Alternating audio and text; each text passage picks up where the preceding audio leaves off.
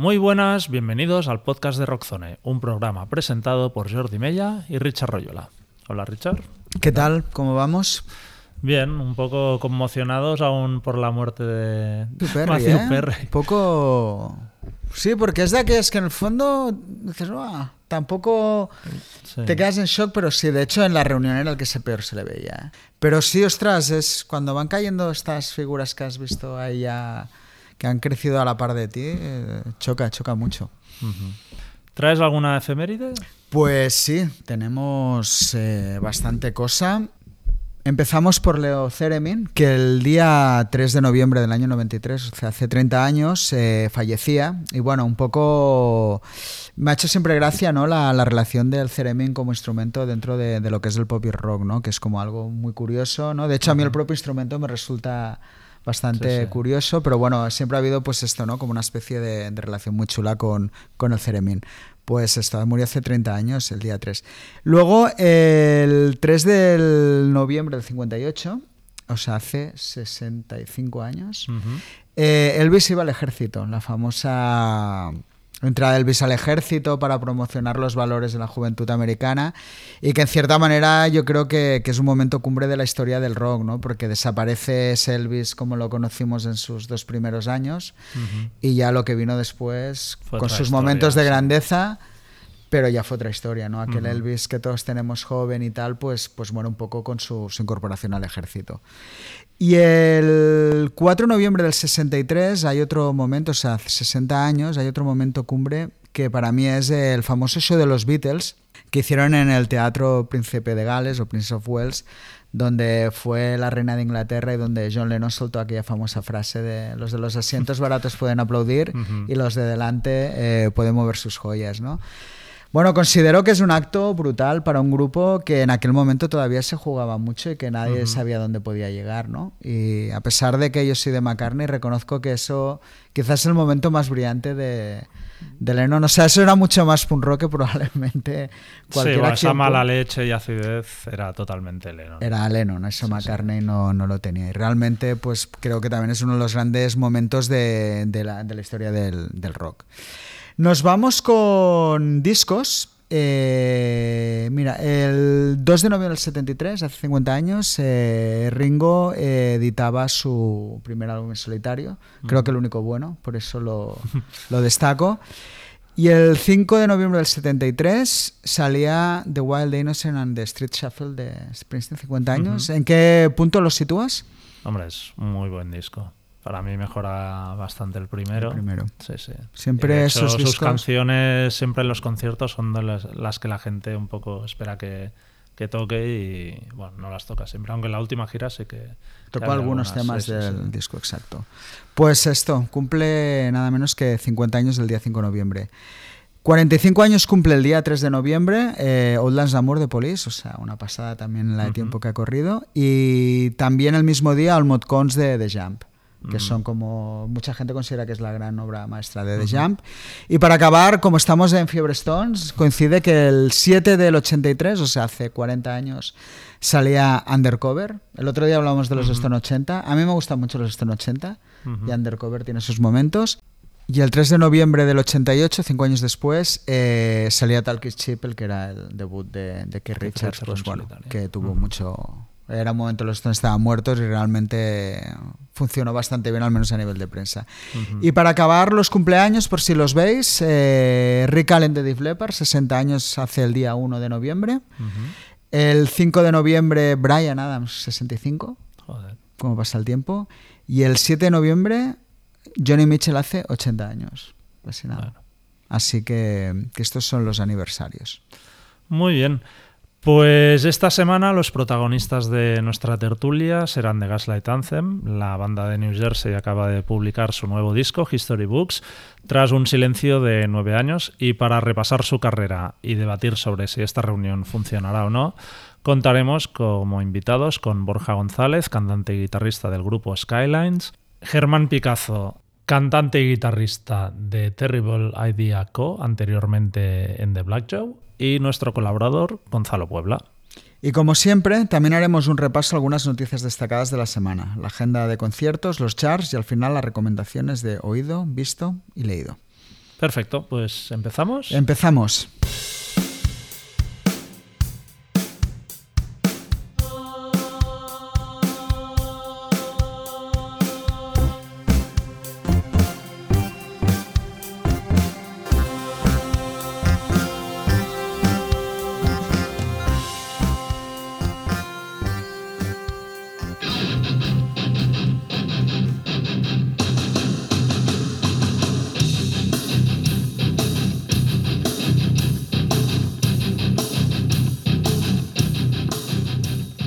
Iniciamos el bloque de noticias hablando sobre Dream Theater. La banda de metal progresivo anunciaba hace unos días la vuelta a su batería y miembro fundador, Mike Pornoy, después de 13 años fuera de ella.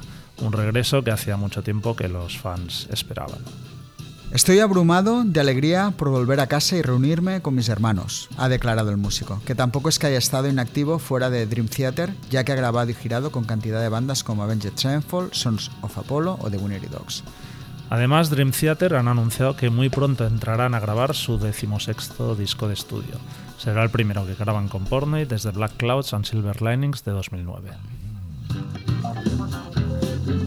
Y seguimos dentro del progresivo, aunque en una órbita muy distinta. Omar Rodríguez López, guitarrista de Mars Volta y de Drive-In, publicará una gigantesca caja con 57 vinilos. Habéis oído bien, ¿eh? 57. De todos ellos, dos son totalmente inéditos y 31 se editarán en vinilo por primera vez. Titulada Amor de Frances, la caja recoge su ecléctica obra en solitario entre 2004 y el presente, combinando estilos como el jazz, la electrónica, el rock o música latina. Estará disponible en una edición limitada de 500 copias al precio de 1.499 euros. Repito, 1.499 euros. Por si después de este dato todavía os interesa, ya el disco está disponible en la web desde el pasado 30 de octubre, en la web de Close Hit Music, y a partir del 1 de diciembre también se podrán adquirir los 57 vinilos individualmente. No, no sé si te veo, ¿eh? Comprando la caja, Richard. Mm, pues yo creo que no, tampoco te veo a ti, ¿no? No, o, no, no, no. O, o los 57 vinilos, claro, es que igual algún colector hace las dos cosas, ¿no? Podría ser. Yo respeto todo, ¿eh? me parece una bestialidad, Sí, pero seguro que habrá... Si lo hace yo creo que es porque, hostia, pero 1500 pavos de golpe... Aparte no te los puedes oír, ¿no? O sea, sí puedes, pero Sí, sí, tienes discos de- para el resto debe de ser una tus días. esquizofrenia oírte esto. Pero bueno, ahí lo tenemos al hombre. Y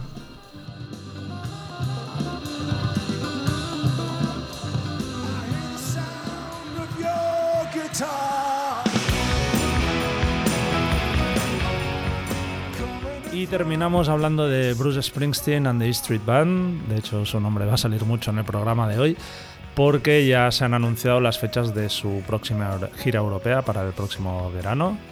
Y hay tres fechas en, España. Eh, los días 12 y 14 de junio actuará en el Estadio Civitas Metropolitano de Madrid y el 20 de junio en el Estadio Olímpic y Lluís Companys de Barcelona. Las entradas para Madrid se pondrán a la venta el martes que viene, 7 de noviembre a las 10 de la mañana, y las de Barcelona el otro martes, 14 de noviembre a las 10 de la mañana también, en ambos casos en doctormusic.com y en entradas.com. De momento no se han confirmado más fechas en España, pero viendo los días que hay por delante eh, del de Barcelona y por detrás, eh, todo hace pensar que, van a confirmarse más conciertos. Ya veremos.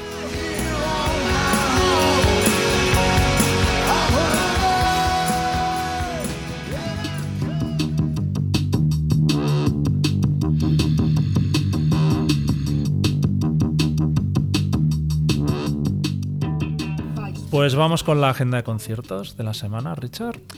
Pues vamos, que esta semanita hay bastante cosa. Y empezaremos por eh, Madonna, que justo hoy, que es uno y el día 2, toca en el Palau Sant Jordi con todas las entradas agotadas. También hoy día 1 en Barcelona estará Sleep for Mods, que toca en la Sala Polo, y el 3 en Madrid en la Riviera. El día 2 está Conan Corlordaye, la banda de Stoner, podríamos decir, que solo hacen una única fecha en Barcelona Hospitalet, en Salamandra. Para los fans del hard rock melódico está la banda sueca Hit, que el día jueves 2 tocarán en Santana 27 en Bilbao, el 3 en La Paqui en Madrid, el 7 en Custom de Sevilla, 8 en Garaje Beat de Murcia y el 9 en Salamandra, Barcelona Hospitalet. Eh, The Magnetic Fields eh, estarán el día 4 en Apolo de Barcelona y el día 6 en La Paqui de Madrid. El día 5 en Barcelona en la Sala Blood habrá Galactic Empire, el grupo este que va a hacer versiones en plan rock metal de, de, Star Wars, hacen una única fecha. Y eh, siguiendo versiones estarán Brass Against, el día 7 en Madrid, en Choco, y el 8 en Barcelona, en Razmataz 2. El 7 eh, en Razmataz estará Larkin Poe con Shipdogs para música de raíces, es un buen cartel. Y se completa con el 8 que estarán en la Riviera de Madrid. Eh, Guitar Wolf, Garaje, 7 eh, en el Sidecar de Barcelona, 8 J de Café del Teatro, 9 Valencia Loco Club, 10 Madrid Burlitzer y el 12 de noviembre en Logroño Sala Estéreo. Así que no está mala semana y, y, un, poco, un poquito de todo. Vale, pues vamos con la sección de los charts.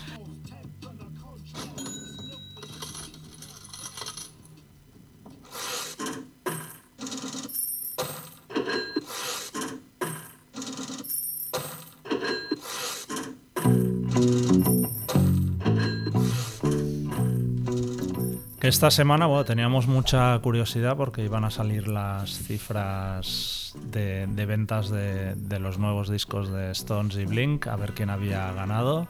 Y la cosa, bueno, está reñida, pero yo diría que hay un, que hay un ganador.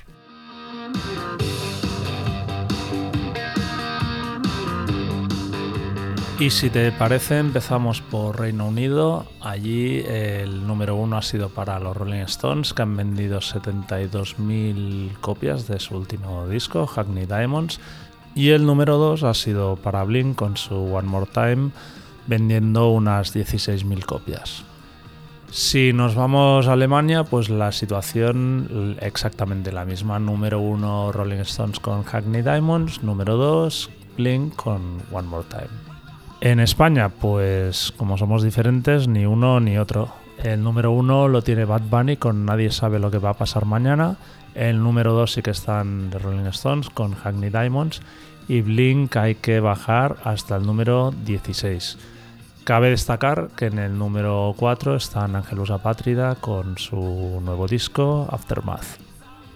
Y si damos el salto al charco, ahí la cosa cambia un poco, porque en Estados Unidos el número uno se lo han llevado Blink 182 con One More Time, con un balance equivalente a 126.000 copias vendidas. De hecho, 101.000 sí que corresponden a, formato físico y el resto a streamings. En el número 2 tenemos a Drake con For All the Dogs y los Rolling Stones están en el número 3, curiosamente. El top 5 en América lo completan pues Bad Bunny en el número 4 y en el 5 nuestro ya amigo Morgan Wallen con su One Thing at a Time.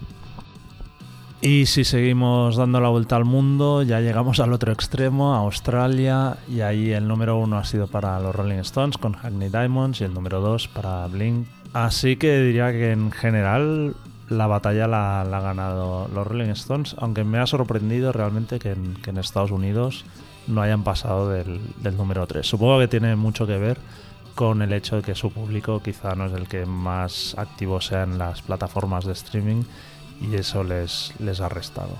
Pero bueno, eh, también curioso realmente que, que Blink eh, prácticamente todo el mundo sean número 2.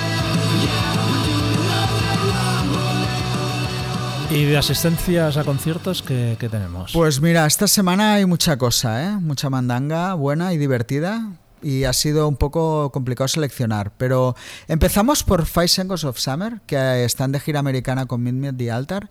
Y la verdad es que me ha sorprendido el estatus de la banda, ¿no? Me sorprendió lo que metieron en Madrid, que hicieron un sold out en un sitio grande. no, era en, Alegre. Pero bueno, que son como 10.000. Y es que en Estados Unidos, en Los Ángeles, un soldado de 14.300 personas, que es una basada. Es cierto que conforme las ciudades son más pequeñas, bajan las asistencias, pero en Atlanta 10.800, en una de Phoenix 8.000, de 8.000 sold out. En Irving, Texas, 7.700, o sea que son asistencias. Los australianos están haciendo caja. Están haciendo caja de la buena. Y vamos un poco con asistencias, algo que siempre me gusta del tema nu metal, modern rock, eh, metal y todo esto. Shandown realmente siguen muy bien. La gira está con Papa Roach Spirit Box, pues un par de ejemplos.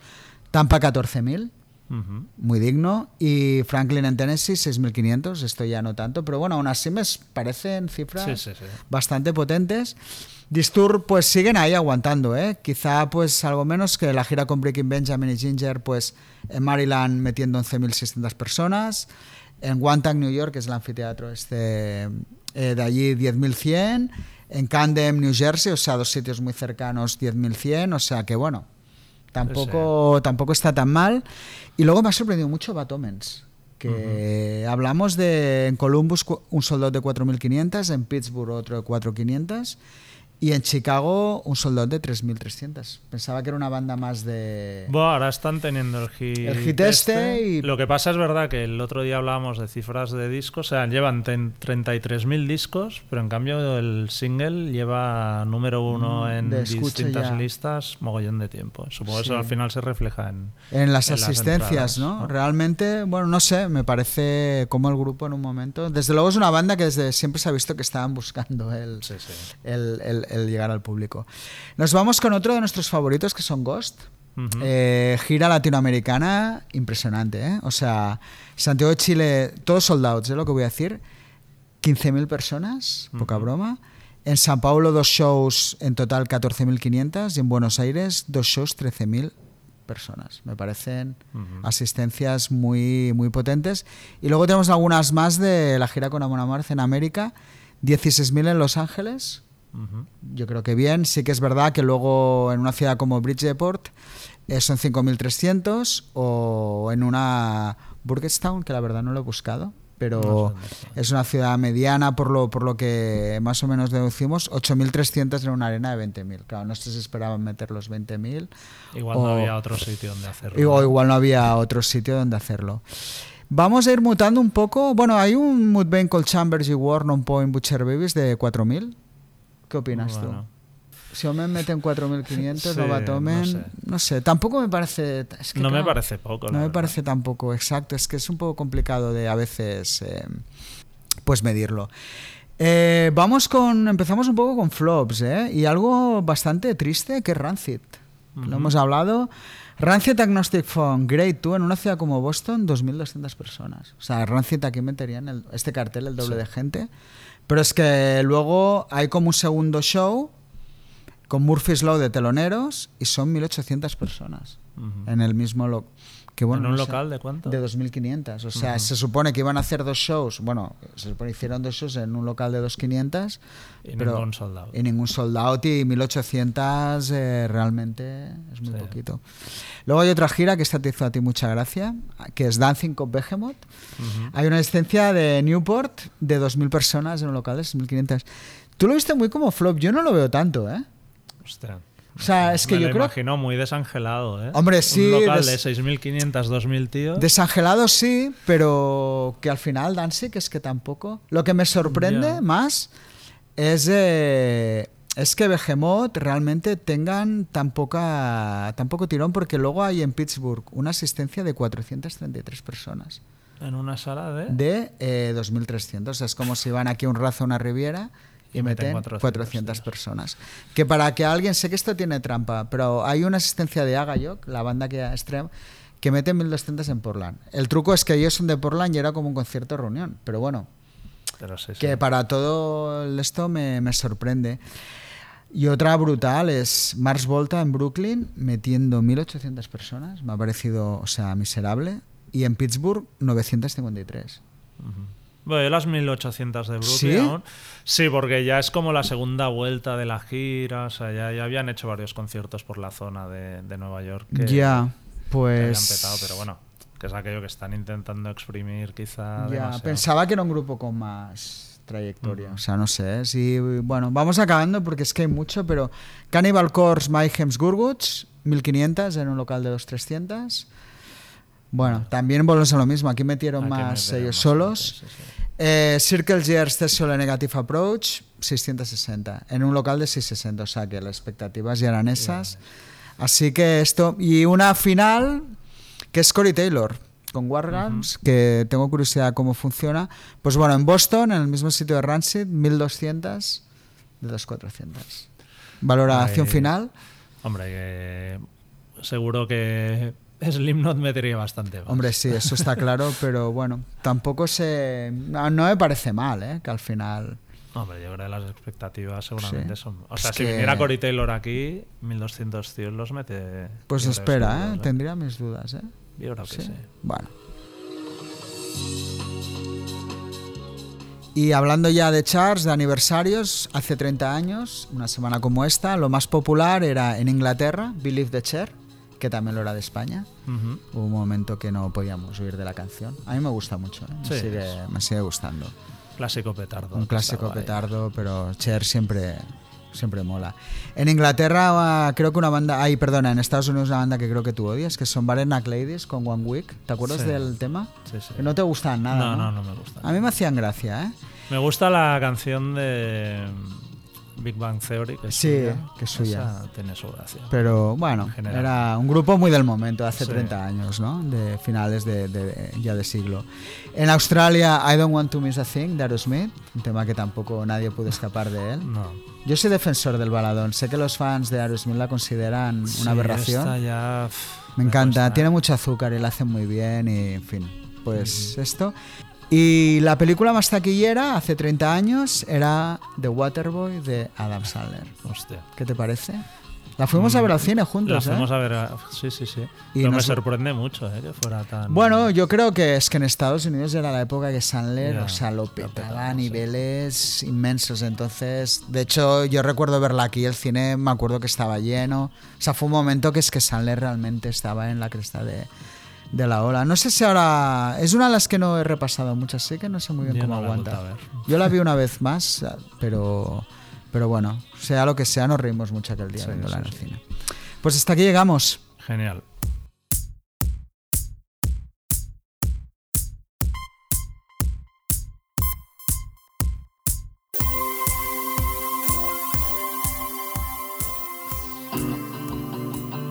What's that you say?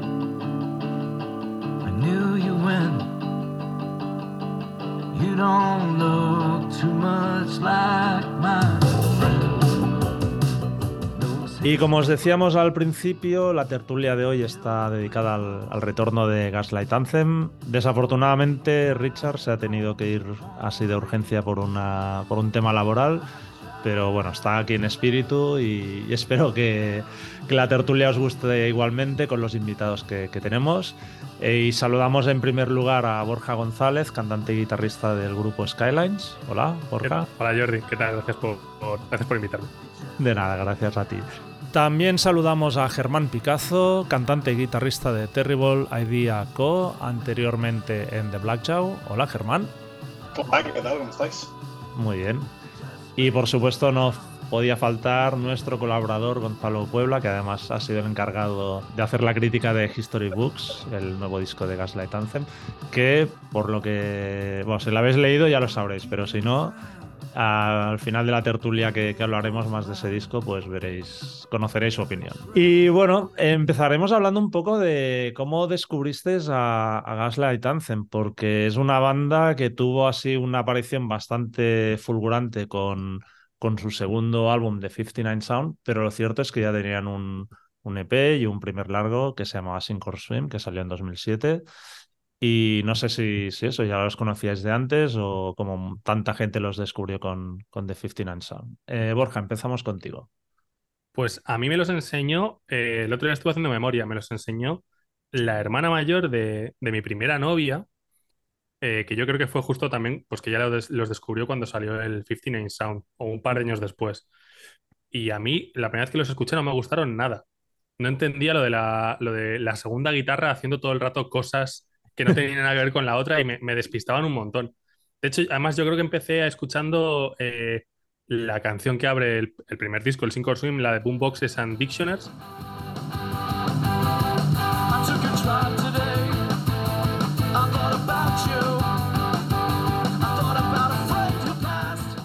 que a mí es una canción que siempre me ha costado muchísimo. Entonces lo intenté varias veces. Eh, también e- esa misma chica me recomendó de Flatliners. Entonces, claro, pues en cuanto vi que Flatliners era más mi rollo, dije, pues, pues que les den a Gaslight. Y yo creo que un par de años después, ya sí que cuando iba a salir el American Slang, ya sí que les enganché con el 59 Sound y ya eso fue mi perdición. Eso ya fue, nada, ya para siempre con ellos, a, a dolor. Gonzalo, Pues a ver, si la memoria no me falla, yo creo que fue en 2007 en el foro de Zona Cero, alguien debió de abrir un hilo, eh, creo que hablando sobre el Sink or Swim y no sé, creo que decían que tenían como un rollo Hot Water Music y tal, que a mí por aquel entonces me gustaban mucho, estaba muy, muy a tope con ellos y creo que debí de escuchar el single que fue The Drive y lo escuché y fue como que no me dijo gran cosa. Pero luego fue justo al año siguiente que sacaron el, el 15 Sound y ya sí que escuché, pues eso, el single de 15 Sound, Great Expectations y dije, hostia, esto me lo tengo que escuchar. Y además porque hacían como mucha referencia, o sea, lo vendían un poco como una referencia entre mezclar, pues eso, el punk rock de Social Distortion, Hot Water Music con el rock clásico americano de Bruce Springsteen, Tom Petty, ujú. eh, también veía un poco de referencias a Pearl Jam. Entonces dije, hostia, claro, si me juntas aquí a todo esto, pues, pues es lógico que me acabe gustando. Y fue lo que acabó ocurriendo. Te recuerdo que al principio lo escuché y dije, bueno, está guay, pero fue con la sucesión de las escuchas las escuchas que, que me acabó entrando, me acabé enamorando del grupo y bueno, ya cuando salió American Slam, pues era, o sea, fan mojabragas absoluto de ellos. Y así hasta el día que lo dejaron, claro. Muy bien. Germán, Pues yo, le- yo les conocí eh, con el primer disco, de hecho. Eh, yo creo que debía ser pues, 2009 o algo así. Y les conocí porque yo en esa época estaba súper, súper flipado con el rollo punk rock eh, americano, sobre todo, pues todo el rollo que había, la movida que había por el Fest y, todo el rollo Gainesville y así. Y no sé cómo llegué a ellos, pero recuerdo que me escuché el Sink or Swim y me volvió loco ese disco. Y de hecho, a día de hoy yo no te sé decir si me gusta más que el 59 Sound. Y me vuelvo muy loco con ellos porque además era como. Me sonaba algo que ya había escuchado, me sonaba como viejo, pero, pero tenía, pues, eh, tenía como mucha, mucha energía, ¿sabes? Tenía como esa energía del punk rock y tal, pero luego oía cosas, pues como decía Gonzalo, de, de oía cosas de Tom Petty y decía, hostia, ¿sabes? Que es como algo suena renovado, pero realmente suena un montón de cosas, ¿sabes? Y les, cono les conocí en aquella época y hasta me pusieron en el radar y luego fue lo del 59 Sound que, que eso fue una ida de olla, o sea, creo que se ha convertido en un clásico. A partir de ahí ya sí que les seguí eh, hasta, hasta el final, claro. Yo, de hecho, el Singor Swim, o sea, había leído el nombre y, el del grupo y, y del disco, pero no los había escuchado. Y poco antes de que saliera 15 and Sound, un amigo que tenemos en común con Gonzalo, que se llama Walter, que llevaba la promoción de Site One Dummy a nivel europeo, y me dijo, hostia, estoy flipando porque Kerrang en Inglaterra me va a sacar en portada a, un grupo que es que nunca les han, o sea, nunca han escrito ni una reseña ni una línea sobre el grupo y directamente lo van a sacar en portada. Y le dije, ¿qué, qué banda es? Y me dice, no, de Gaslight Anthem. Digo, hostia, pues me suena, pero no los he escuchado nada. Y nada, me mandó un, un link con, con el disco y claro, la, la verdad es que me moló, pero flipé bastante con, con todo el revuelo que, que se armó con, con ese disco. Y de hecho, la siguiente pregunta era un poco esa. ¿Realmente creéis que The 59 Sound es lo que decía eh, Germán? ¿Merece la categoría de, de ser considerado un clásico contemporáneo? ¿O quizá hubo excesivo hype alrededor de, ese disco? Si quieres, Germán, sigue tú. Pues yo es que creo que parte de- del rollo considerado algún clásico y tal es también lo que ha generado, ¿no? Y, todo lo que se ha hablado alrededor de él y tal. Y 59 Sound yo creo que fue, pues, eh, o sea, un poco como una revolución dentro del género, pero es, o sea, probablemente la gente que es fan del rollo rock and roll y, y de ese tipo de sonidos originalmente se hayan sentido un poco ultrajados, ¿no?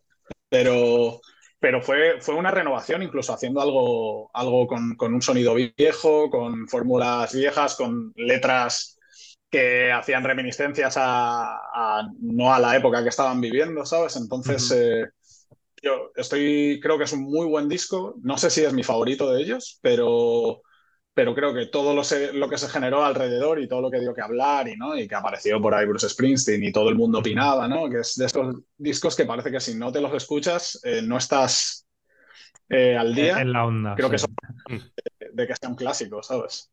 Y Mm. ayudó. Mm. Borja, A mí es que el 59 Sound me pegó muy fuerte. De hecho, yo tengo una frase que digo mucho que, que- es te quiero más que al 59 Sound, que eso para mí es un piropo descomunal.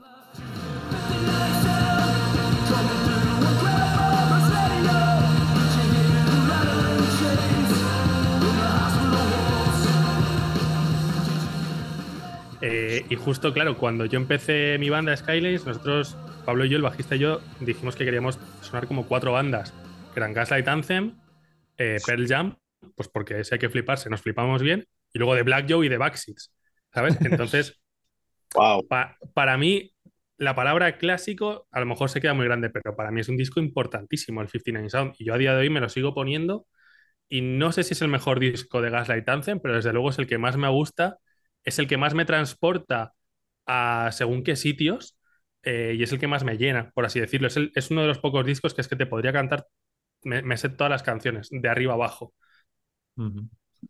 Tú, Gonzalo, ¿cómo, cómo clasificarías 59 Sound?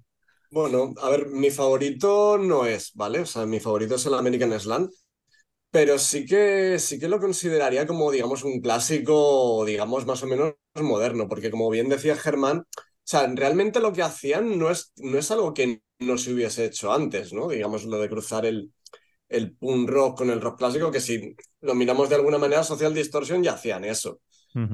Pero sí que es verdad que, que a raíz de- del pelotazo que supuso ese disco, pues sal- empezaron a salir otras bandas que, digamos, pues por ejemplo, aunque fuesen, no sé si exactamente contemporáneos suyos o, o ya salieron un poquito después, pero por ejemplo, Mensingers, con la evolución que han ido pillando, pues ha- han pillado justamente ese rollo de venir del punk rock, pero acabar haciendo un rollo muy, muy de rock americano. Entonces yo creo que para mucha gente eh, que nos pilló jóvenes, pues eso, con 25 o 26 que tendríamos para aquella época, pues sí que, sí que nos pegó muy fuerte. Y yo creo que en los años posteriores se ha ido viendo la, la influencia que he tenido, que ha ido teniendo, perdón.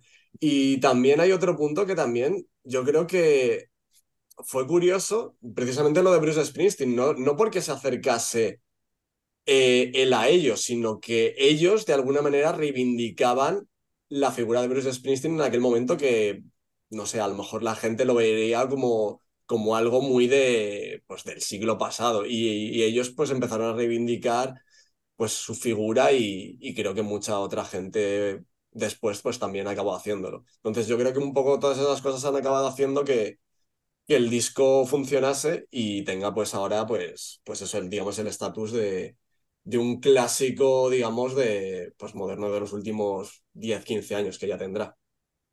Bueno, luego hablaremos un poco de, de la conexión Springsteen, pero Borja y, y Germán, a nivel musical, vosotros como músicos, en el caso de Borja incluso que lo tenía como referencia para, para Skylines, ¿qué, qué diríais que es el, qué elementos hacen de Gaslight una banda distinta de otras de, de punk rock?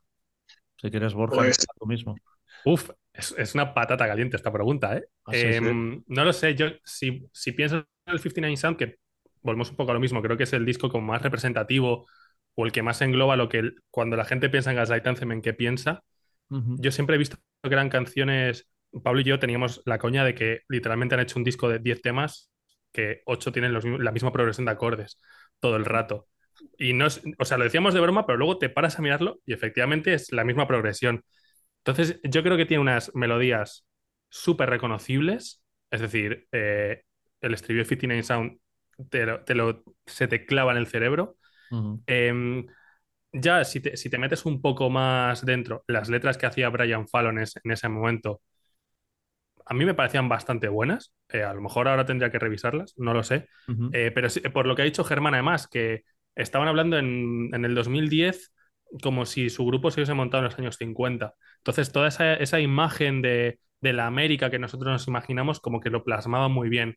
Eso de rockabilis de pantalón vaquero, camisa blanca, cigarro en la boca y coches de estos antiguos.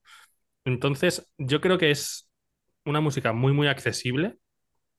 Por lo menos mm, hay un punto que ya luego hablamos si queréis, que creo que ya no tanto, pero 59 Sound para mí es que era una cosa súper accesible. Y Gaslight Anthem en general, porque claro, de 59 Sound ya saltea Sincor Swing pasando por ese tema que no me gustaba, al EP de Señora and the Queen, que me parece también increíble. Y me parece que es todo canciones muy accesibles, muy fáciles de que se te queden en la cabeza, muy fáciles de aprender a tocar, que eso para un chaval que está empezando es impagable. Y creo que es música con la que te puedes sentir muy identificado muy rápido, así en resumidas cuentas. Mm.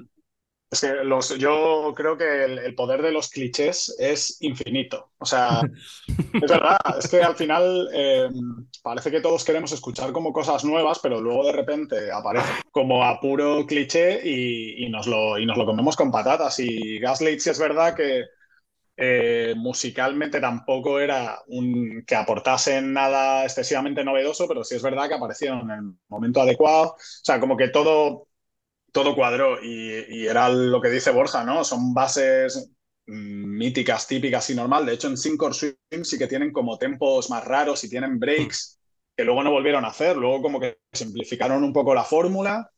Y luego sí es verdad que el, el guitarrista solista, ¿no? El Alex Rosamiglia, creo que se llama, Sí. el pibe sí que en, en momentos que hace cosas como muy fuera de- del, tono de, la música, ¿no? Que es como delays eh, muy largos, eh, yo no sé si tiene tappings, creo, o, bueno, me suena que tienen como, como arreglos así como muy frenéticos que no pegan con Brian Fallon, que está haciendo unos acordes, así como, pues eso, unas progresiones muy normales, y luego también Brian Fallon no es un cantante muy loco. O sea, a mí es un tío que me mola, pero, pero he visto en muchas ocasiones que la voz hay veces que se le queda como llega hasta un punto y sin embargo lo reventaron, ¿sabes? Lo reventaron y, y, bueno, a mí es que es una banda que, que me vuelve loco y vuelvo a, a muchos de esos discos, ¿sabes? Entonces, eh, ¿cuál es el secreto? Pues no lo sé. Estar ahí, hacerlo en el momento que había que hacerlo, porque probablemente habría alguna banda que ya lo había hecho y no, y no salió a ese nivel, ¿sabes? No, lo que, lo que decías de los clichés es curioso porque eh, decía Borja, ¿no? La, la imaginería esta de, de la América de los 50 y tal, Mm. que desde aquí nos parece como algo así un poco peliculero, ¿no? Y hasta cierto punto fabricado o inventado, pero es que los propios americanos también tienen esa misma mitología, ¿no? Entonces es, es una cosa bastante curiosa que a mí me, me llama siempre la atención la- el, poder de la cultura americana como de crear un, imaginario colectivo, ya no solo fuera de, allí, sino para sus propios ciudadanos, ¿no? Que, por ejemplo, en España no, pasaría, ¿no? La, la imagen igual arquetípica que tiene un, un extranjero aquí no es la misma que tenemos nosotros, ni la compartimos y posiblemente igual ni, ni la deseamos, ¿no? No, pero sí es verdad que vuelven los clichés en todos lados. Es que si te fijas, o sea, ahora ha vuelto el. Aquí, ¿no? Por ejemplo, el rollo así como de las raíces del folk, del flamenco, ¿no? De la España cañí, que se ve en el trap, se ve en el pop, se ve, ¿no? Como que vuelve un poco todo. Eh, por ejemplo, Kellertag, ¿no? Banda de metal infernal noruega, vikingos, ¿sabes? O sea, que es que al final dices, joder, pues, pues, ¿qué queremos? ¿Innovación? O a lo mejor es que hay cosas que funcionan en un bucle, ¿no? Y hay que aparecer ahí, ¿sabes? Entonces, no sé, bueno. Yo creo que también hay una cosa, per- perdón, que lo que me comentabais antes de, de los clichés con esto, de, sobre todo de la imagen, porque, a ver, es verdad que el resto de la banda nunca ha lucido mucho, ¿no? Pero Brian Fallon en su momento tenía una imagen que era muy atractiva, Mm. pues con todo el rollo este de los tatuajes, eh, bueno, era guapete, rubio con ojos azules, el rollo de ir con la gorra, que eso, en cierta manera, dentro del circuito de punk rock en aquella época, como que era una estética que se puso un poco de, de moda, o sea, incluso antes de que, que, a ver, que también lo llevaba Mike Ness, ¿no? Volviendo un poco a Social Distortion. Pero que, que incluso antes de que los Peaky Blinders pusieran de moda el llevar las gorras estas de, de repartidor de periódicos de los años 30, pues ellos también estaban, ¿sabes? O sea, que también yo creo que eso también hizo un poco que, que todo acompañase, ¿no? Tanto como la música, la imagen que daban las letras y la estética, todo eso ayudó que, pues, que el pack fuese más completo para, para que lo pudiesen petar. También que era un frontman muy cercano, porque tú ves eh, actuaciones suyas y el tío entre canción y canción está hablando con 5.000 personas como si estuviese contigo eh, al lado de un bar contándote sus movidas y eso yo creo que ayuda a que eran gente maja. Era gente, pues eso, de, de barrio prácticamente, porque hablaban mucho de que eran de Nueva Jersey, que es como una zona como muy blue collar de esto que dicen en Estados Unidos y ellos estaban muy orgullosos de sus raíces y todo esto. Entonces, al final, la gente se sentía muy identificado con eso, con la nostalgia que no existe que vendían de toda la imaginería que hemos hablado, pues como también lo hacen Social Distortion, como con el rollo de decir, yo soy de Nueva Jersey, llevo currando muchísimos años en esto, eh, te hablo de fábricas, como lo hacía Bruce Springsteen y todo esto, y eso a la gente pues lo hace suyo, ¿no? The kids from Gaslight Anthem are great. I met the singer briefly one other time, but they're kind of from our area, you know, and uh, uh, so it was a kick to get out to play with them again today. Bueno, hemos citado a Social Distortion y de hecho en 2009 se los lleva, se llevaron a Gaslight de teloneros en, en su gira europea y ese mismo año fue cuando Bruce Springsteen les invita a tocar en su concierto en el Hyde Park de Londres y sale a tocar con ellos eh, The 59 Sound, que también lo hacen en Glastonbury. Y Brian Fallon sale a tocarnos su render con, la Street Band. ¿Creéis que esa conexión les ha beneficiado o al final mucha gente ha dicho, joder, el pesado de Springsteen ya está aquí y, y igual hecho atrás a otra? No sé. Eh, ¿has- ¿Creéis que esa asociación ha sido positiva al final, Borja? Mm, es una buena pregunta. Mm, yo creo que no ha sido negativa, ¿no? Y, y al final, o sea, no, no por nada, sino porque, por ejemplo, el segundo single que sacaron del nuevo disco es precisamente con, con Bruce Springsteen. Eh, y al final eso que hemos dicho, que hay muchas similitudes con, con lo que hace Gaslight Anthem de una manera bastante más desnuda, por así decirlo, con lo que hace Bruce Springsteen, ¿no? Y sobre todo las temáticas que tratan y todo esto. Entonces yo creo que, y, vol- y vol- volviendo a lo de antes, siendo de Nueva Jersey, era como lo fácil, ¿no? Intentar acercarse a la figura de Bruce Springsteen y todo esto. Yo creo que les ha venido más bien que mal. Y yo no creo que haya, no lo sé, ¿eh? que haya echado para, a gente para atrás. En plan de, es que Bruce Springsteen a mí me da pereza, pues no me escuchas. No lo sé. Puede que sí, pero yo a priori diría que no. Germán.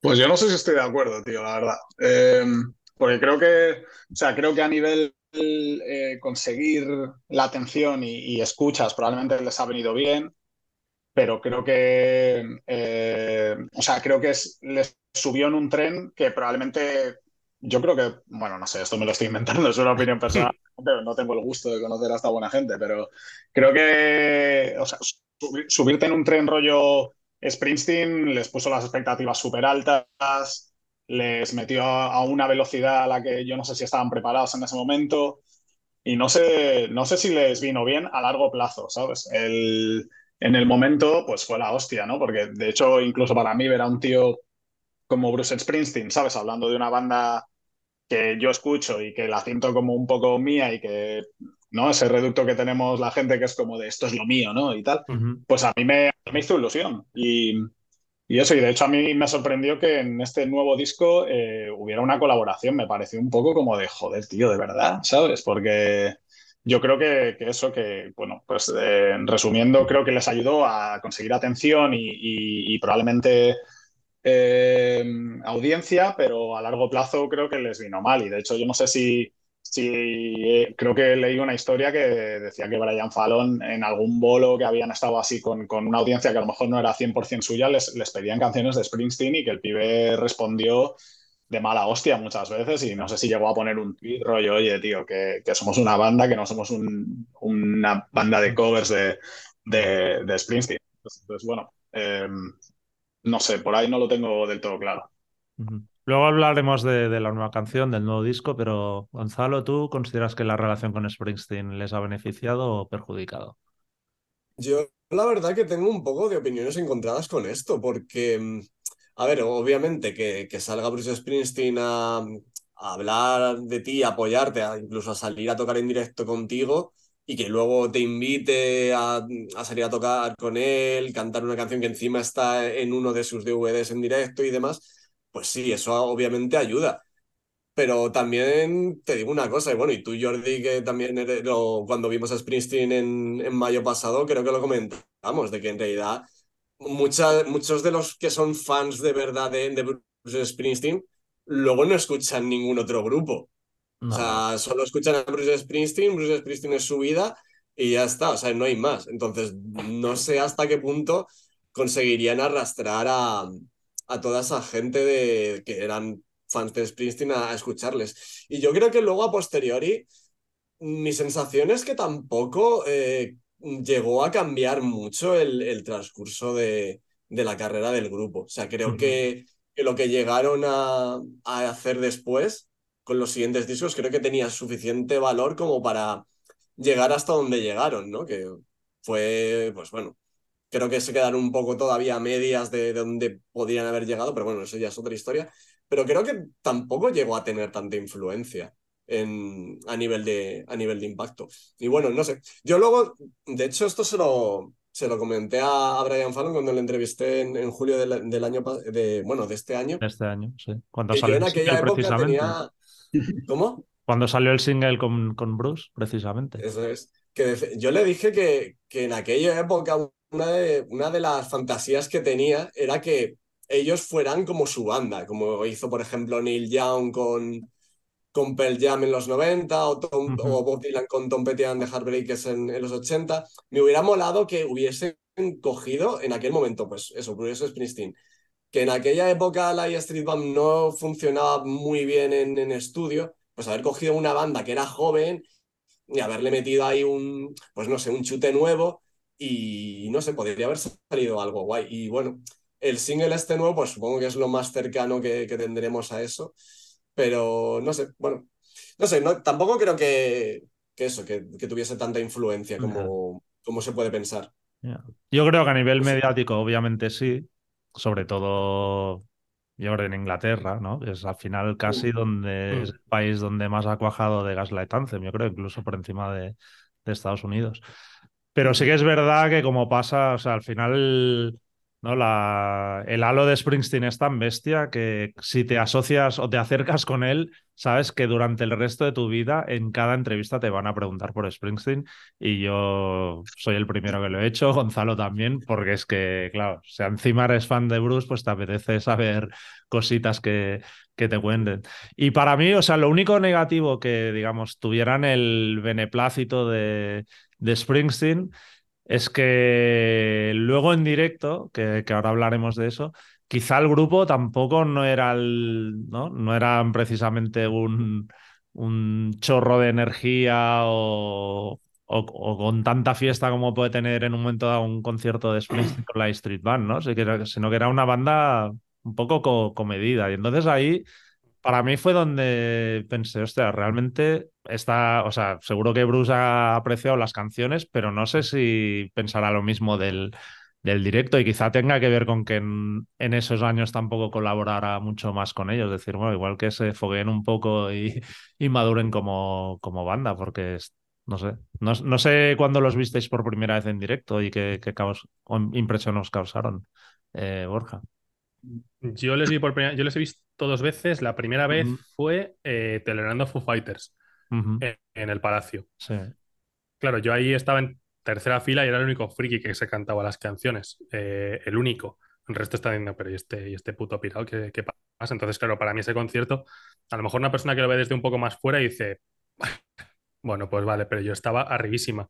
Luego Ujú. la segunda vez que les vi fue cuando vinieron a presentar el Handwritten a, a la Cats, creo que vinieron, eh, que ahí sí que dije, uff, empezaron el concierto con, con Mai, la canción esta que es así como súper lenta del Handwritten, de hecho, y dije, hostia, empezar un concierto así, ¿no es un poco extraño? Que entonces... Sí que en directo al final, ese concierto lo recuerdo como bastante más fallones, bastante más de. pff, Vienen aquí un poco a conservar energía, parece, ¿no? Como a, bueno, pues toco un poquillo así, eh, me defiendo los temas, me los vas a cantar y para adelante. Eh, Germán. Sí, yo igual, yo les he visto las, las dos veces, que, las mismas que, que Borja. Y, y también me dio esa impresión, es como una banda que me, me- me gustaba mucho más, que luego el directo tampoco me lo, me lo mega gocé. El de Foo Fighters, bueno, porque venían un poco de, de banda invitada y, y bueno, pues el ambiente que había alrededor, eh, o sea, yo me acuerdo de estar volviéndome loco y al lado tenía gente con cara de palo diciendo, tío, eh, basta, ¿sabes? Entonces creo que tampoco fue el lugar concreto de verles, pero luego sí es verdad que el otro bolo sí era un bolo, un bolo suyo 100%, Mm. que dieron aquí en Madrid y, y no lo recuerdo como un bolazo, la verdad. O sea, Ya. todo muy correcto, ¿sabes? Como de, bueno, está guay, eh, los temas genial, se los han tocado, tal. Recuerdo eso que empezaron con la de Mae, que es como, bueno, es como que empieza muy suavecito y luego fue subiendo en intensidad, pero no recuerdo bolazos, ¿sabes? Entonces, y por lo que he visto, luego eh, los- el, el directo tampoco es que sea su, su punto fuerte. ¿Tú, Gonzalo, los has visto más veces o no? ¿O esas Sí, a ver, yo les llegué a ver entre 2011 y 2013, les llegué a ver cinco veces, entre ellas las dos que habéis comentado. Eh, la primera con Foo Fighters recuerdo exactamente lo mismo que os pasó a vosotros. Yo estaba ahí alante del todo. O sea, tenía casi más ganas de ver a Gaslight Anthem que a Foo Fighters. Y Mm. estaba yo ahí, y, pues, cantándome todas las canciones como un demente. Y, y la peña a mi alrededor estaba parada como diciendo, a ver, tampoco es para tanto, ¿no? Tendríais que haber ido Pero- los tres juntos, ¿eh? Ya, en aquel momento no nos conocíamos, todavía conocíamos. ninguno de los tres. No, no, no. Gritábamos en sitios eh, separados. Sí. Sí, sí, sí, sí. Y luego también les vi en un festi en Alemania que eran ellos casi como cabezas de cartel, que bueno, estuvieron guay. Y luego la de 2012 que comentan ellos, me hice el doblete Barcelona-Madrid. Y tengo que decir que, que el de Barcelona me gustó más como concierto, pero luego en Madrid creo que el público estuvo bastante más encendido que, que en Barcelona. Y lo de que comentáis de que empezaron con, con una lenta, yo creo que eso es mucho también de la escuela de Pearl Jam, porque Pearl Jam todos sus conciertos la mayoría de veces los empiezan con una lenta, o incluso Pearl Jam te hacen dos o tres lentas para que así la gente vaya con, como metiéndose un poco en el rollo y luego te sueltan un, un hitazo y ya, ya el vuelo va para arriba. Y luego la última que les vi fue justo al año siguiente en el Azkena, que los pusieron curiosamente como de cabeza de cartel, que mucha gente se quejó como diciendo, ¿y estos tíos quién coño son? Porque claro, en el Azkena, claro, eh, ni siquiera ahora que ya son un poquito más mayores, en el Azkena son... No tenían edad para encabezar todavía. No son lo suficientemente viejos como para tocar en el Azkena en aquel momento, ni siquiera. Y, y no sé, a mí siempre me gustaron, pero sí que es verdad lo que, lo que entiendo lo que decís, que luego te lo pones a ver un poco con, pers- con perspectiva y, y es que el grupo creo que funcionaba un poco por rachas, que, es, que en realidad es... El grupo siempre ha sido Brian y el resto han estado ahí pues, pues a seguirle más o menos buenamente, o sea, tampoco es que ninguno de ellas sea un músico destacado, pero básicamente yo creo que era según el día que tuviese Brian. Si Brian estaba enchufado, Mm, el concierto podía ser muy bueno. Si tenía un día cruzado, pues lo mismo no tanto. Así que bueno, yo creo que mm, tengo más recuerdo de, creo que es más mi recuerdo que tengo de aquella época que lo que realmente era como, como Ya. grupo en directo. Sí, yo la- esa sensación que dices de Brian un poco como, como termómetro de- del ánimo del grupo lo, lo veo bastante.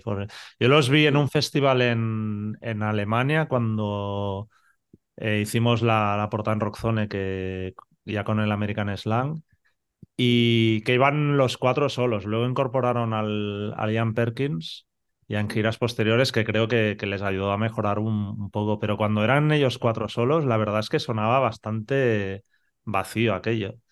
Porque es que es lo que decía, o sea, ninguno es un súper instrumentista, aunque el Alex Rosamilia tiene, creo, buenas ideas, pero a veces también creo que las mete un poco con, con calzador, como, no sé, yo la sensación que siempre tenido es como que el único que realmente le mola el rollo este de rock clásico es, es a Brian Fallon, y supongo que por eso es el compositor, pero Alex Rosamilia hablando con él, el tío le flipa el death metal y el metalcore y los Smiths, ¿sabes? Y cosas así. Y el post-punk, pero no lo ves un tío que se flipe hablando de, de guitarristas clásicos ni nada de eso. Y el, bueno, el bajista era el ex cuñado ahora. Y yo creo que está más por, por ser el cuñado que porque fuera un gran bajista, porque realmente el tío se limita a hacer lo súper básico Mm. y no aporta demasiado nada. No sé si en ese sentido veis esa descompensación como, como grupo, Germán.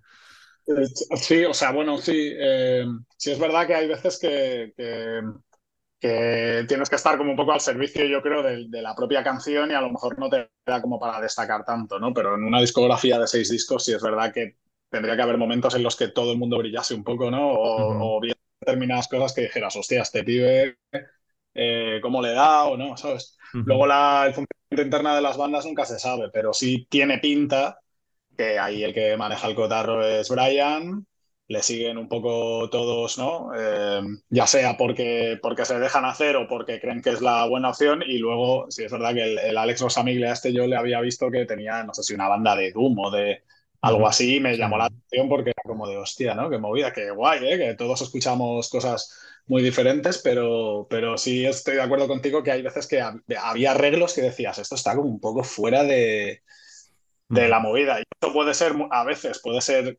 cojonudo, ¿no? Porque te sube el tema a otro y hay veces que, que no lo entiendes, ¿sabes? Entonces sí me da esa impresión, sí.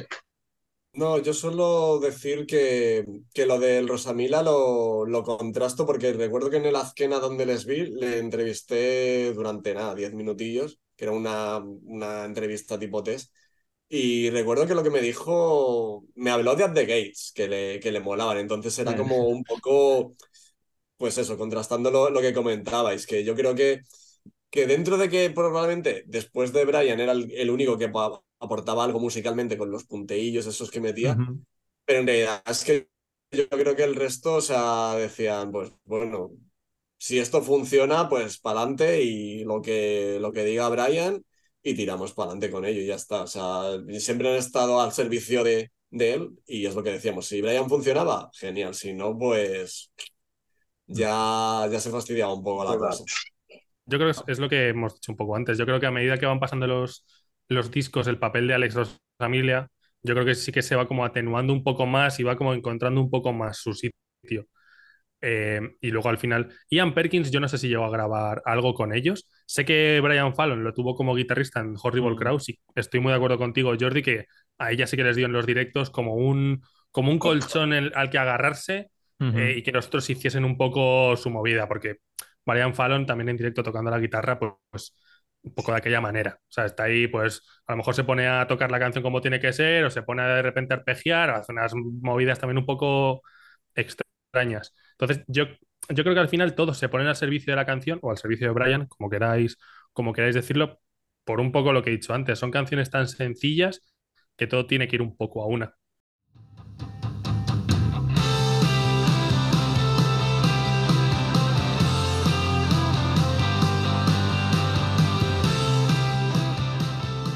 Pues después de un poco el dar el pelotazo con The 59 Sound, el grupo publica American Slang, que a mí es un disco que me gusta mucho, incluso más que 59 Sound, pero realmente tampoco es que haya una progresión a nivel de popularidad o de vender muchas copias más, sino que se quedan un poco ahí en el mismo nivel.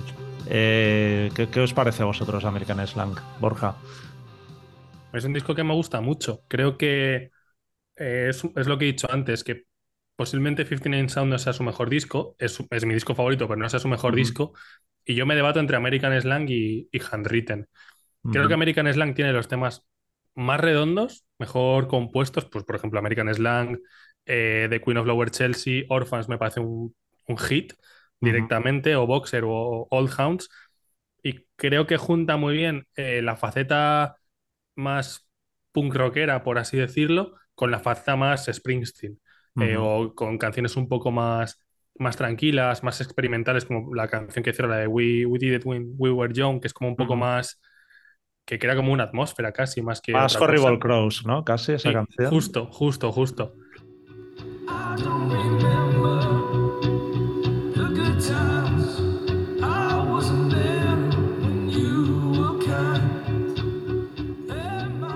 Entonces, yo creo que es un disco que todos los elementos están súper bien puestos, está súper bien balanceado. Suena, suena que flipas el disco, suena Ujú. bastante mejor que 59 Sound. Entonces, yo me, me la jugaría a decir que es su mejor disco, seguro. Eh, Germán, Pues a mí es un disco que, que me gustó mucho, pero me pareció una continuación del 59 Sound. Eh, no diría que es mi, mi disco favorito, de hecho eh, me gustó más Handwritten, Pero es, eh, tiene, tiene temazos. Y sí es verdad que en la producción se nota, se nota que le soltaron el taco después de- del 59 Sound.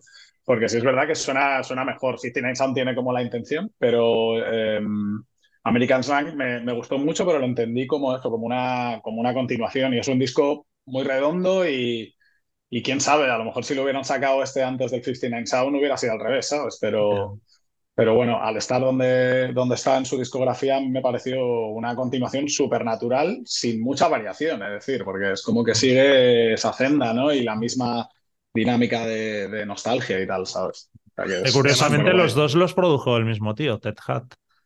Es que claro, Curioso. Y entre, un, di- entre un- Ah. perdón que interrumpo, entre un disco No, y no. otro no pasa ni un año. O sea, sacaron, es que tengo aquí las fechas, sacaron 59 Sound un 19 de agosto de 2009 y en Ocho, el 15 de junio de dos, Son 2008, dos años. Pues un año, año y medio entre un disco y otro. Entonces a lo mejor por eso el rollo este como de la continuación, no lo sé. sí. Gonzalo. Sí, a ver, mm, para mí, como he dicho antes, eh, para mí es mi favorito de, de su discografía. Sí que es verdad un poco todo lo que habéis apuntado, ¿no? O sea, eh, creo que es un poco continuista con respecto a 59 Sound. Eh, estoy de acuerdo, suena mejor, tiene mejor producción.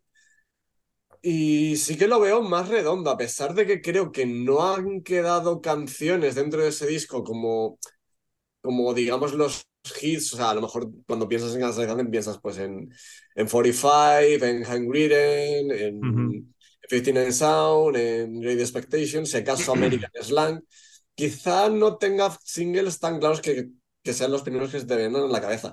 Pero como disco me parece de pe a pa un 10. O sea, son 10. Es el típico disco que de media hora, 10 canciones que te lo escuchas del tirón, entra perfect.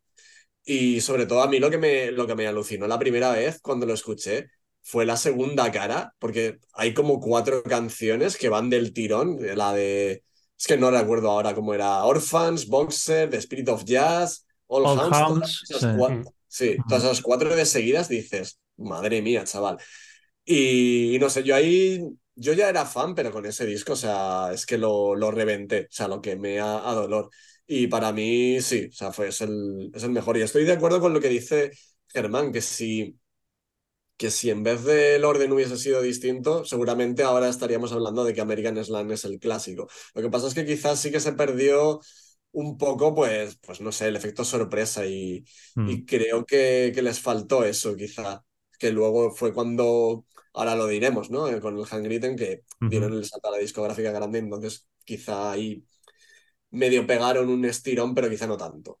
Sí, de hecho, para mí igual es el que me- más me gusta, pero también es como el más Springsteen, ¿no? De, de todos. De- Sí. Pero bueno. Y como decías, Gonzalo, pues eso, con el siguiente ya, con Handwritten, dan el salto a Mercury, que bueno, luego con el siguiente, con Hard, pasan a Island, pero al final es todo un poco, todo forma, forma parte de, de la misma familia de, de Universal, de la multi. Eh, así que bueno, vamos a comentarlo un poco los, los dos, si os parece. Handwritten lo produjo Brendan O'Brien y Get Hard lo produjo eh, Mike Rossi, que era un tío que venía más de trabajar con los 1975 y con 21 Pilots, con Youngblood, o sea, tirando un poco quizá más, más al pop. Deduzco que de los dos el que más os gusta es Handwritten, pero vamos a, a comprobarlo. Hmm. A mí este disco me cayó. eh, yo creo que fue el primero que cogí de Gaslight Anthem de que sabía que iban a sacar disco nuevo. Porque el American Slang también, como que ya era fan, pero como que de repente me lo encontré y este ya sabía que como que lo iban a sacar. Además, creo que el primer single era 45, que me parece. Además, abren el disco con esa canción que me parece una exageración.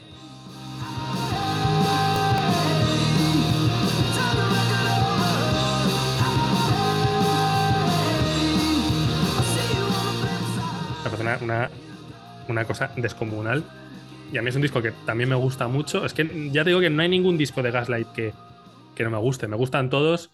Incluso el siguiente lo puedo llegar a disfrutar.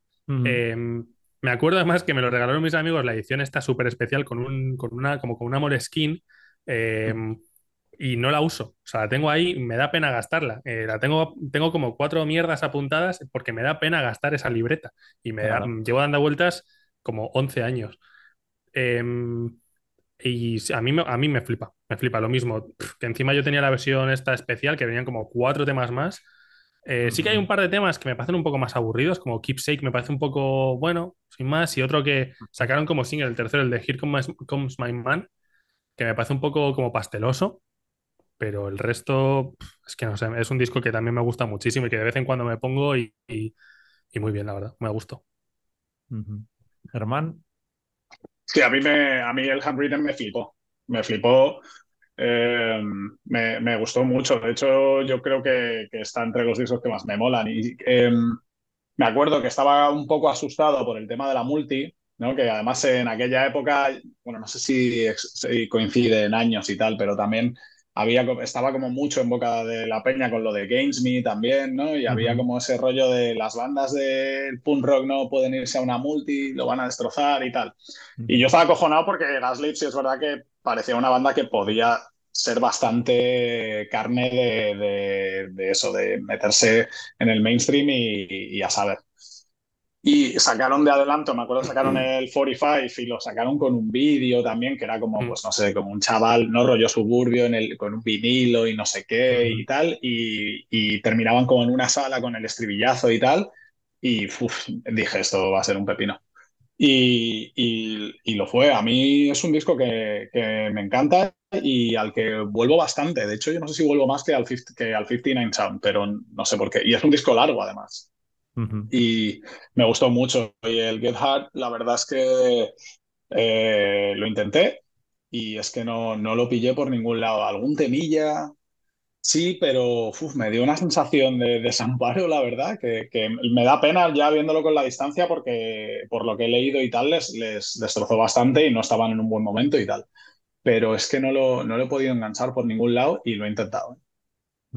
Gonzalo, Pues a ver, siguiendo la analogía Springsteen, yo diría que eh, Green es como su Boring the USA, digamos, su disco de, de intentar hacer algo lo más, entre comillas, comercial, sin tampoco bajarse los pantalones. O sea, fichan por una multi, lo graban con Brendan O'Brien, que precisamente había sido productor de, de algunos discos de Springsteen y de Pearl Jam.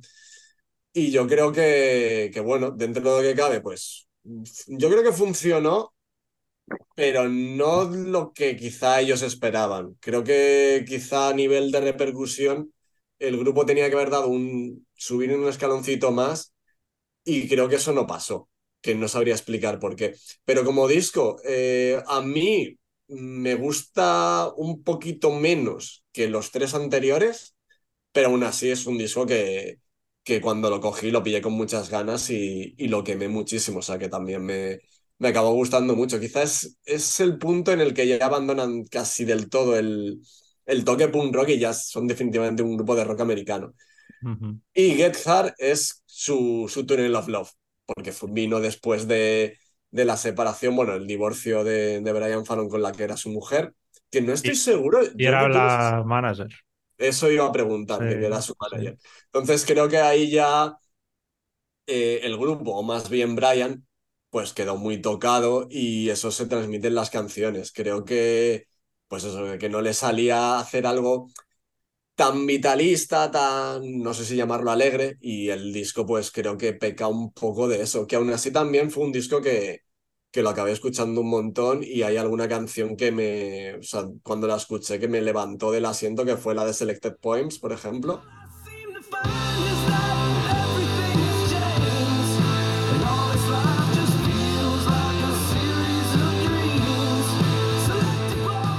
Y también hay alguna más que está bastante curiosa, pero sí, la verdad que eh, de los de la etapa original es el que menos, el que menos invita a, a, a pinchártelo. Pero bueno, y luego pasó que, que al poco tiempo yo creo que ya se veía un poco de que el grupo ya iba un poco cuesta abajo. Y por eso al, al cabo de un año acabaron anunciando, bueno, la separación o el hiato o, o como cada uno lo quiera llamar. Ahora hablaremos de la separación. Pero sí, a mí Handwritten es un disco que cogí con muchas ganas, aparte, bueno, no sé, eso, de ver el nombre de Brendan O'Brien siempre dices, hostia, es como la combinación perfecta, ¿no?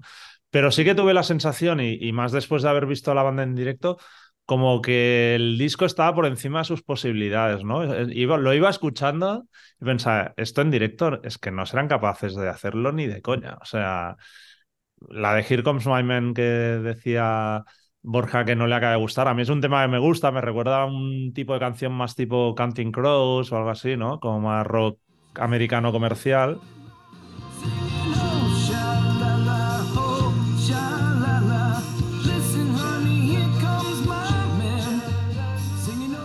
Pero me parecía la, la melodía era chula, el estribillo y tal. Pero claro, notabas por ahí guitarras acústicas o de zo- 12 cuerdas, tal, dices, vamos, es que ni de coña lo van a poder hacer, ¿no? Y luego sí, tam- a- aun estando de acuerdo que, que era un, como un disco con vocación más comercial, pero en el fondo, quitando los dos singles y alguna más, también hay mucho medio tiempo, hay, o sea, es un poquito espeso como para ser un disco que, ¿no? Esa es mi, Ujú. mi sensación. Y con Get Hard ya fue de decir, hostia, están empachados totalmente, no saben por dónde tirar. eh, sí, no sé. Típico disco que, que ves que la banda anda muy, muy perdida y que. Y bueno, y pasó lo que pasó. Pero bueno. Que por cierto, de- del Handwritten hay un tema que está como un bonus, pero que ha sido una canción que han seguido tocando en directo, que es Blue Dahlia. ¿Es una canción que tengáis presentes y consideréis de las mejores que han hecho? ¿O no? A mí me gusta Sí. mucho. Sí, a mí me gusta. No sé si de las mejores, pero está guay. Sí, es un buen tema. sí, a ver, lo que decíamos antes, quizá no es, no es de los primeros temas que se te vienen en la cabeza, pero, hostias, yo creo que es una canción que hubiera merecido entrar en el disco, la verdad. Mm. Quizá hay que haber quitado alguna otra, como la de Here Comes My Man, precisamente, que yo creo que, a ver, era una canción que cumplía la función de ser como un hit single más radiable para las emisoras y tal. Pero esa canción podría haber estado perfectamente. Lo que pasa es que quizá pues dijeron, bueno, ya tenemos alguna que cumple un poco esa misma función y dijeron, pues no, pues la dejamos aquí.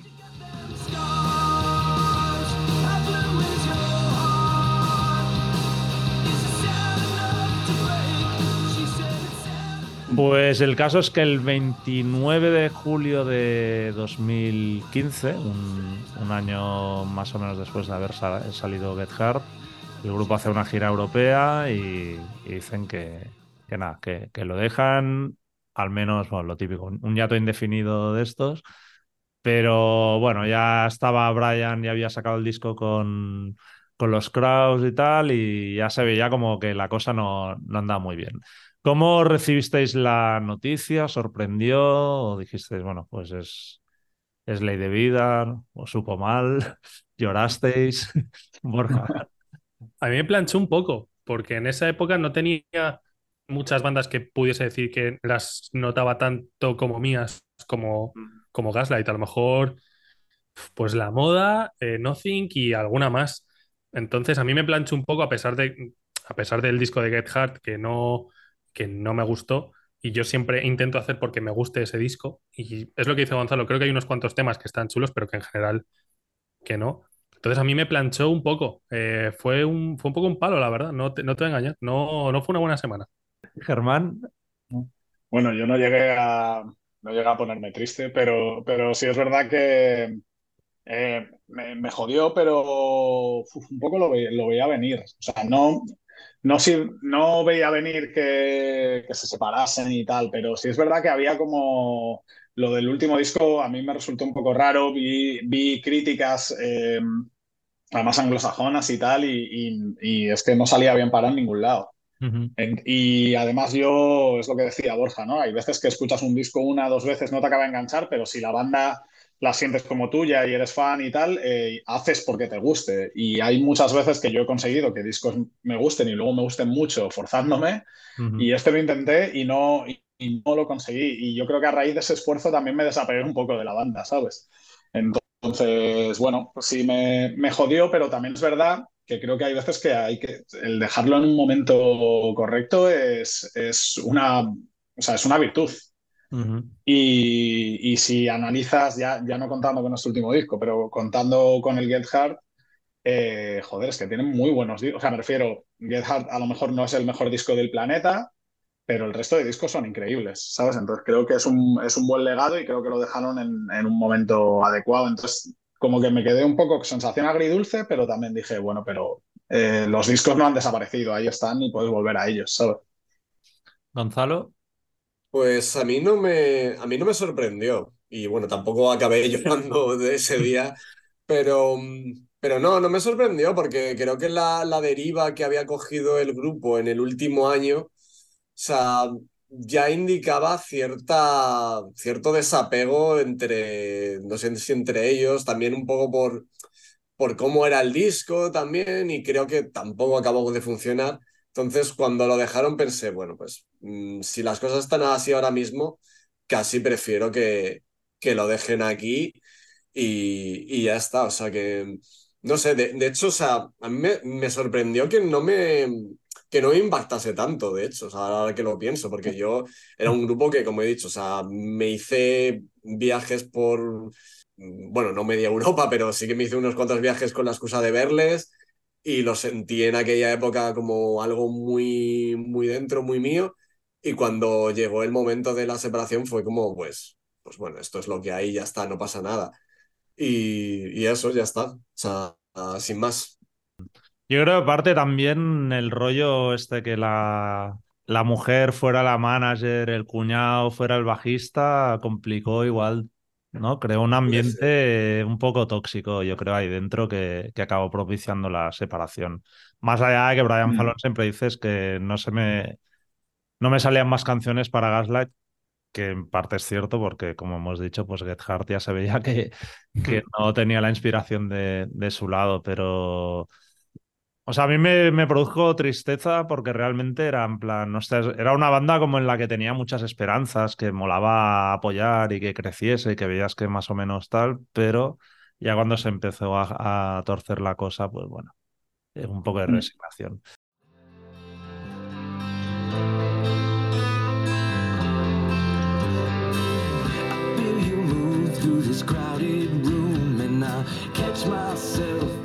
feel Bueno, el caso es que mientras la banda anda separada, eh, Brian Fallon inicia su carrera en solitario. Bueno, en 2011 ya había sacado el disco con The Horrible Crows, su proyecto con, con el guitarrista Ian Perkins, que, que eso, luego se incorporaría como guitarrista de directo de, de Gaslight también. Pero eso, en 2016 saca Painkillers, en 2018 Sleepwalkers, en 2020 Local Honey y en 2021 el, el disco nefasto navideño, Night Divine. o al menos. Eso es duro, ¿eh? para mí. Eso fue, eso fue durísimo, eso fue durísimo. duro, duro. Sí. Bueno, en general, ¿qué, qué opináis de cómo ha sido la, la carrera de, de Fallon en solitario, incluyendo Horrible Crows? Eh, Borja. Eh, a mí Horrible Crows, el, el disco yo creo que cuando salió yo no, no lo terminé de entender porque yo estaba en una fase muy de punk rock y todo esto. Entonces como que no terminaba de entender la calma que tiene ese grupo, por así decirlo. Y luego me lo he ido poniendo más con el paso de los años y es un disco que es muy disfrutón, muy de sentarte, Mm. escucharlo tranquilamente. Y me parece que tiene, me parece que está producido más con súper buen gusto. Suena todo súper bien, eh, los instrumentos están súper bien elegidos. Y luego su carrera en solitario, Painkillers, a mí me flipó. O sea, Ujú. ese disco me lo reventé, se lo regalaba a todo el mundo. No sabía qué regalar por cumpleaños. A mi madre le regalé ese disco. A mi madre, ¿eh? que no, no conocía nada de esto. Eh, ese disco me volvió loco. ¿Le gustó o no? Sí, sí, sí. ¿Sí? Sí, sí, porque ¿Le a mi madre siempre le gusta Springsteen. Entonces dije, pues Vale. te voy a regalar al hijo de Springsteen. Y ese disco le gustó un montón. Sí, tal cual, o sea, eh, el Sleepwalkers, eh, había un par de temas que me gustaron un montón, pero sí que es un disco que llevo tanto sin escuchar que no me acuerdo de él. Entonces, bueno, pues correcto. Eh, Local Honey me aburrió muchísimo, Pero muchísimo. Me parecía que era un disco que no, no aportaba, no, no tenía nada. Eh, es decir, me- y me- a mí me gustan los discos de canciones en, a- en acústico y todo esto, pero Local Honey me, me pareció un, un aburrimiento descomunal. Y bueno, luego el de Villancicos, pues yo qué sé, pues ya tengo el de Bad Religion, ¿no? Para que vaya a escuchar a Brian Fallon a, a cantar salmos. Es que no le veo el sentido, la verdad. Germán. Pues eh, a mí el de Horrible Crowds me gustó mucho. A mí me pilló justo en una etapa en la que estaba un poco como explorando otro, otros sonidos y tal, y estaba como bajando un poco de revoluciones y me, y me gustó mucho y es lo que dice Borja, que es un disco de estos de ponértelo y, y de matices y de suena súper bien y tal. Yo de hecho pensaba que iba a tirar más por ese rollo, que bueno, que había algo de, de ese rollo, pero no sé por qué no, no termina de sonar igual luego su carrera en solitario. El primer disco, Painkillers, sí que me gustó, me gustó bastante, la verdad. Y luego eh, los eh, el sleep, eh, Sleepwalkers o Sleepwalkers no me gustó. Eh, Local. Phony me, lo- me lo puse y me aburrió un montón también, como dice Borja, Ujú. la verdad. Y luego el de Night Divine, eh, vi la portada y dije, hostia, esto, la portada me moló, me moló un montón. Entonces me, como que dije, venga, le voy a dar. Y no sabía que era un disco de, de canciones de, de Navidad. Silent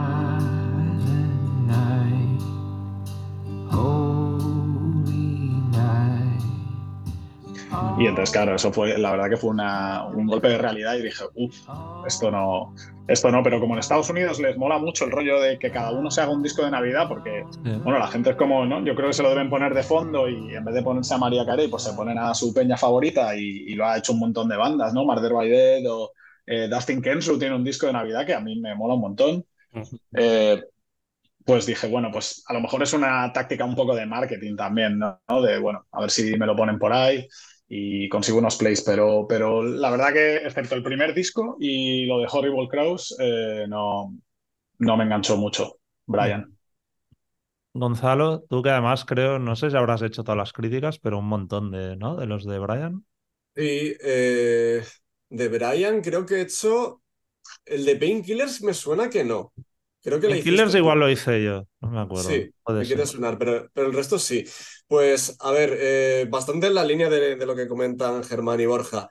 El de Horrible Kraus en su día me gustó bastante, también porque yo en aquella época, o sea, todo lo que sacase Brian Fallon me lo comía con patatas, me gustó mucho y hay canciones ahí muy buenas. Hay una que se llama Go Tell Everybody, Mm. que me parece yo creo que uno de los mejores temas que, que ha escrito jamás en su carrera.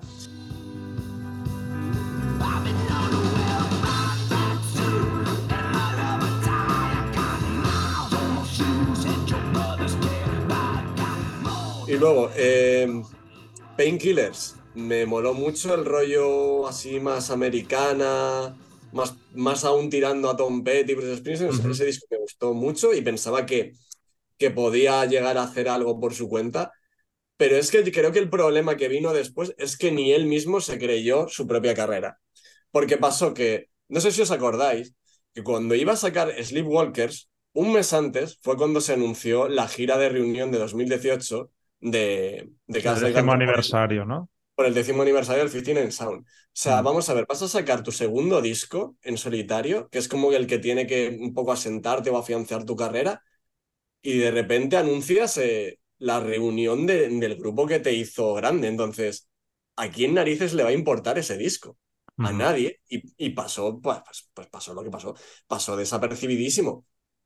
Y aún así es verdad que tiene algunas canciones que están bastante bien, pero otras que son totalmente, pues, normalitas. Y luego Local Honey, pues, en la crítica que hice, pues eso, igual que vosotros, me aburrió al máximo. O sea, me parece un disco para sonámbulos directamente.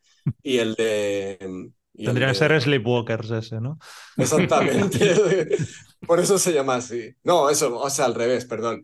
Y, y el de villancicos, pues fue ya el clavo en el ataúd. O sea, y encima es que recuerdo que. ¿Cómo fue? El eh, creo que fue el año pasado que cuando anunció la, la reunión con Gaslight, era que eh, justo al mes siguiente iba a venir a, a Europa a tocar en solitario. Y, ese, y era volver otra vez a lo mismo, es en plan de. Tío, o sea, no Sí, pero bueno, creo que ahí fue un poco también por la pandemia, ¿eh? Porque la, era, de hecho era como la gira de Local Honey, Sí, es yo verdad. creo que, que se tuvo que posponer por la pandemia, entonces el timing ahí se, se cruzó Sí. un poco, pero bueno. Es verdad, pero que creo que, que en esos aspectos de no ha sabido jugar bien No. con los tiempos ni nada. Y yo creo que ha ido siendo tal dejadez, tal dejadez, que al final ya lo único que le ha quedado, pues, es esto, volver con Gaslight y a ver si rascaba algo. Pero bueno, Ya. Sí, yo la sensación, o sea, a mí Painkillers es un disco que me gustó, pensaba, bueno, va- se tira así por el rollo un poco Ryan Adams, ¿no? Pero pues, igual, no sé, más currado en ciertos aspectos. Pero Sí. luego, poco a poco, yo creo que además, más o menos por fechas, yo creo que en el tío empezó a caer en depresión o algo, porque es que cada disco, eso, era más cuesta arriba, más cortavenas. Y creo que también deja bastante como al aire sus costuras, las costuras como compositor o sus limitaciones, ¿no? Que al final realmente para hacer un disco súper desnudo en plan Local Honey o así, o eres muy crack y tienes mucho que ofrecer o se te cae. Y yo creo que es el típico disco acústico coñazo porque ni el tío te saca un ni unas letras, ni unas melodías, ni unos arreglos de guitarra que te llamen la atención, ¿no? Entonces es como, bueno, un disco acústico sin ningún tipo de, gracia. Y seguramente, bueno, viendo que la cosa iba para abajo, para abajo, para abajo, pues al final se anunció la, la reunión de, de Gaslight Anthem y vamos a centrar un poco la recta final de la tertulia en, en eso. ¿Creéis que es por necesidad artística, por un deseo verdadero de reunir al grupo o porque necesitan pasta y, y es el, el último clavo al que, al que cogerse? Y luego eso, ¿qué, qué os ha parecido History Book, su, su nuevo disco? Germán, empezamos contigo ahora. A ver, yo quiero pensar que lo han hecho por, por la pasta, la verdad. No lo sé, no sé por qué habrá sido. A ver, yo creo que Brian Fallon, creo que la gente que le hemos podido seguir hemos visto como, o sea, un poco alma en pena, ¿no? O sea, le han, le han pasado, le han pasado cosas, obviamente, que nos pasan a todos o a todas, pero, pero como que ha sido, se ha visto mucho el deterioro, ¿no? Yo por lo menos que le sigo, eh, como que me iba dando cuenta de que estaban pasando cosas que no estaban bien ahí, ¿sabes?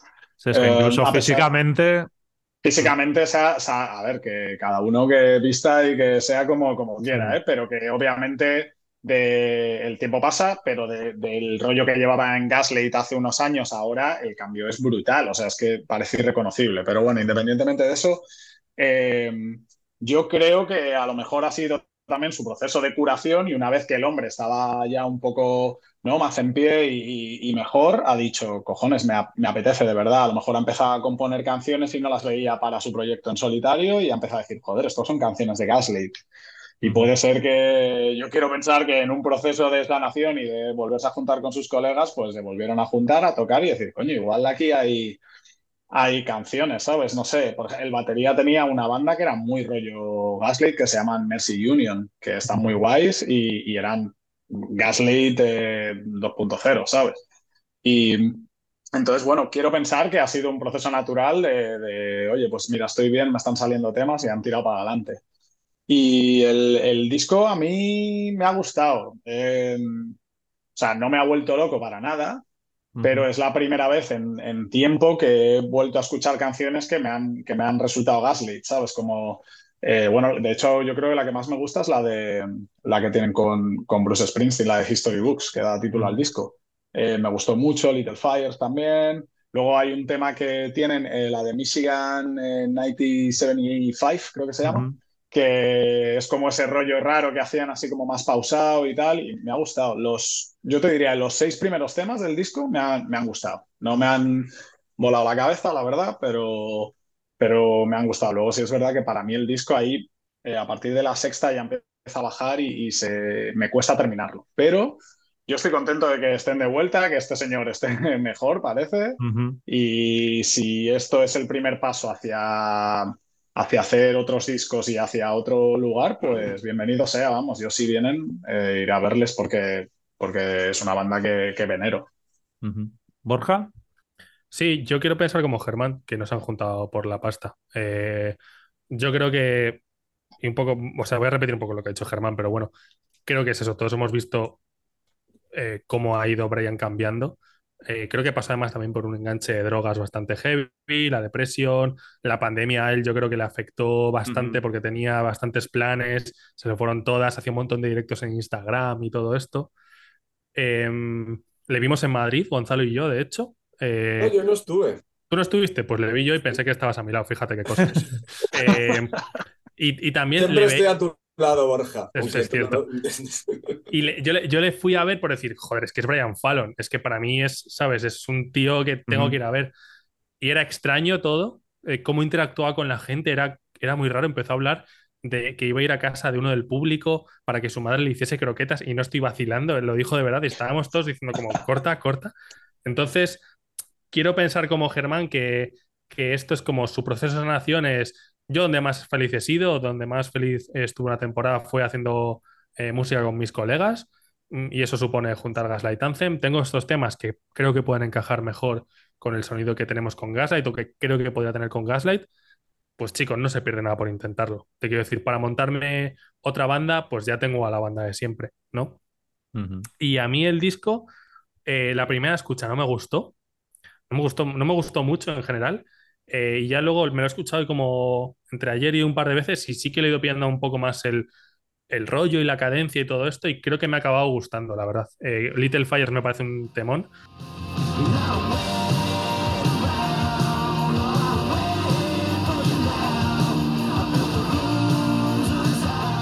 De hecho, creo que ese es el que hace con el cantante de Pooh, Sí. eh, que no sé por qué no le dan créditos. Eh, no sé, a Bruce Springsteen sí y a él no, pues me parece mal, ¿qué te voy a decir? No, no es Bruce Y- Springsteen. no es Bruce Claro. Springsteen. No vende, claro. no vende. Ay, amigo. Pero luego, por ejemplo, hay una cosa que me sorprendió, el, el primer single que sacaron fue el de Positive Charge. Sí. Eh, ese, ese tema, un gusto mío personal, ¿eh? me parece que suena fatal. Suena muy mal. Además, comparado con, con otros temas, eh, tanto la voz como la batería y todo esto, digo, de hecho, cuando sacaron ese single, yo lo, yo lo escuché y dije, "Pf, hostia, como todo el disco suene así, vamos jodidos, ¿eh? Y ya luego sacaron History Books, que también es un tema que me mola. Y dije, bueno, pues entonces no entiendo nada. De hecho, ahora lo escucho el de Positive Charge en el contexto del disco y digo, no entiendo por qué este suena así. O a lo mejor es cosa mía, ¿eh? Que puede ser. No, no, suena raro, es verdad. Suena Suena rarísimo. como apagado. Suena ¿no? como muy apagado. eh, la caja de la batería suena muy chicharrera todo el rato. Eh, en el estribillo digo, joder, que Gaslight, yo cuando pienso en Gaslight y la voz de Gaslight, pienso en armonías de voz.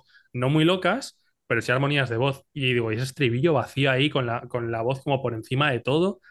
No sé, raro. Y a mí es un disco que no me ha costado acabar. La verdad, creo que la canción, la 8, de Empires, me parece que es un tema bastante guay. Y me parece que la última, el, ulti- la última canción también es un, un cierre como muy, muy bueno. Entonces, ¿me ha vuelto loco el disco? No. ¿Me parece mejor que Get Hard? Posiblemente. ¿Me lo veo escuchando de aquí a dos años? Posiblemente. Bueno, Gonzalo, aunque tú ya has- tu opinión ya es pública, le cascaste un 5 que leyendo la crítica digo, hostia, pues igual le podrías haber puesto un 4. Porque me, luego me dicen que me tocaña, pero luego en realidad no tanto.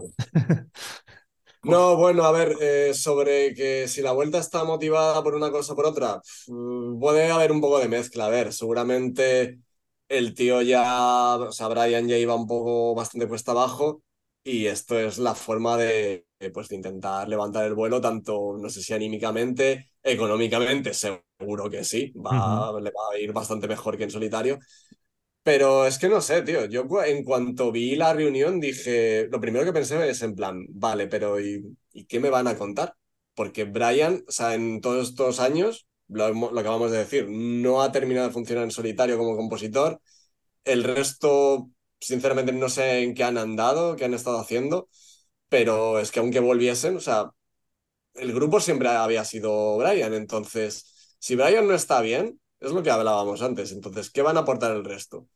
Y pues ha pasado pues, pues lo que hay. O sea, yo iba con cero expectativas, pero es que el disco me ha gustado y incluso, o sea, no me ha gustado, o sea, es que me, me ha decepcionado aún más de lo que esperaba. O sea, porque no puedes, o sea, yo creo que hay una falta de chispa, de, de ganas, de, de inspiración, de todo, pero sobre todo de ambición. Porque si tú sacas después de nueve años un nuevo, un nuevo disco con tu banda de toda la vida, que quieres demostrar que estás aquí, que, que sigues siendo válido, no me haces un disco con, con la mitad de los temas que son lentos, pero es que son lentos igual que los de, los de Fallon en solitario. O sea, que es que no tienen nada, no, no, hay, no hay nada que, que te llame la atención. Y luego las que son más animadas, pues lo que habéis comentado, también la producción creo que falla, le falta ahí un punto de, de punch que, que antes había y que ahora no. O sea, la única que, que me emociona un poco es Little Fires. Y si acaso la de History Books y, y alguna más, pero es que creo que, que falta, faltan muchas cosas. O sea, o sea, a mí no, para mí es una de las grandes decepciones del año, tengo que decirlo. Que es, es cierto que yo sí que hay una cosa que he echado de, menos en, en este disco y es a lo mejor un poco la, la garra que tenía Brian Fallon, porque no es un gran cantante, es un cantante bastante bueno, pero no es un gran cantante, pero sí que lo que tenía en los otros discos era como una forma de cantar las cosas eh, que le daba como muchísimo empaque a lo que estaba contando. Y a lo mejor en este, menos en Little Fires, que yo sí que lo noto, sobre todo en los versos y todo esto, en el resto sí que creo, le noto como en tema voz, ¿eh? como más desinflado, como más... Voy a intentar cantarlo bonito a cantarlo como yo lo hacía antes, que era con, con una fuerza que no tenía nadie. Entonces, estoy- básicamente, le estoy dando la razón a Gonzalo, que eso es una cosa que no suele pasar mucho.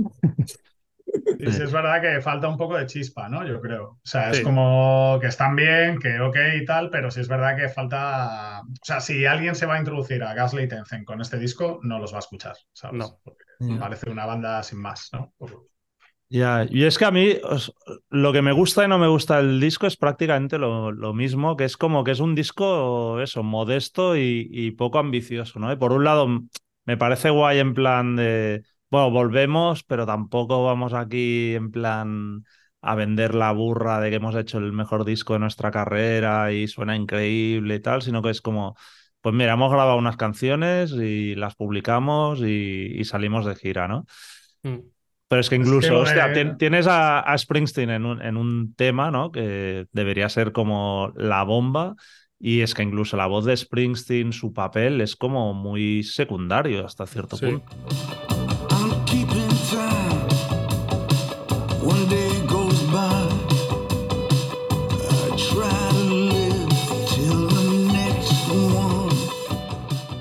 Es, Es aquello extraño. un dueto, es extraño, sí. No hay como un, no sé, un más tipo dueto, decir, joder, la voz de Springsteen ahí que le dé un súper subidón al tema ni nada. Es como, como si fuera uno más, ¿no? Que, pero por otro lado también está guay de decir, bueno, pues mira, lo, lo tratamos como, como eso, como si fuera un músico más y no como una, una leyenda, ¿no?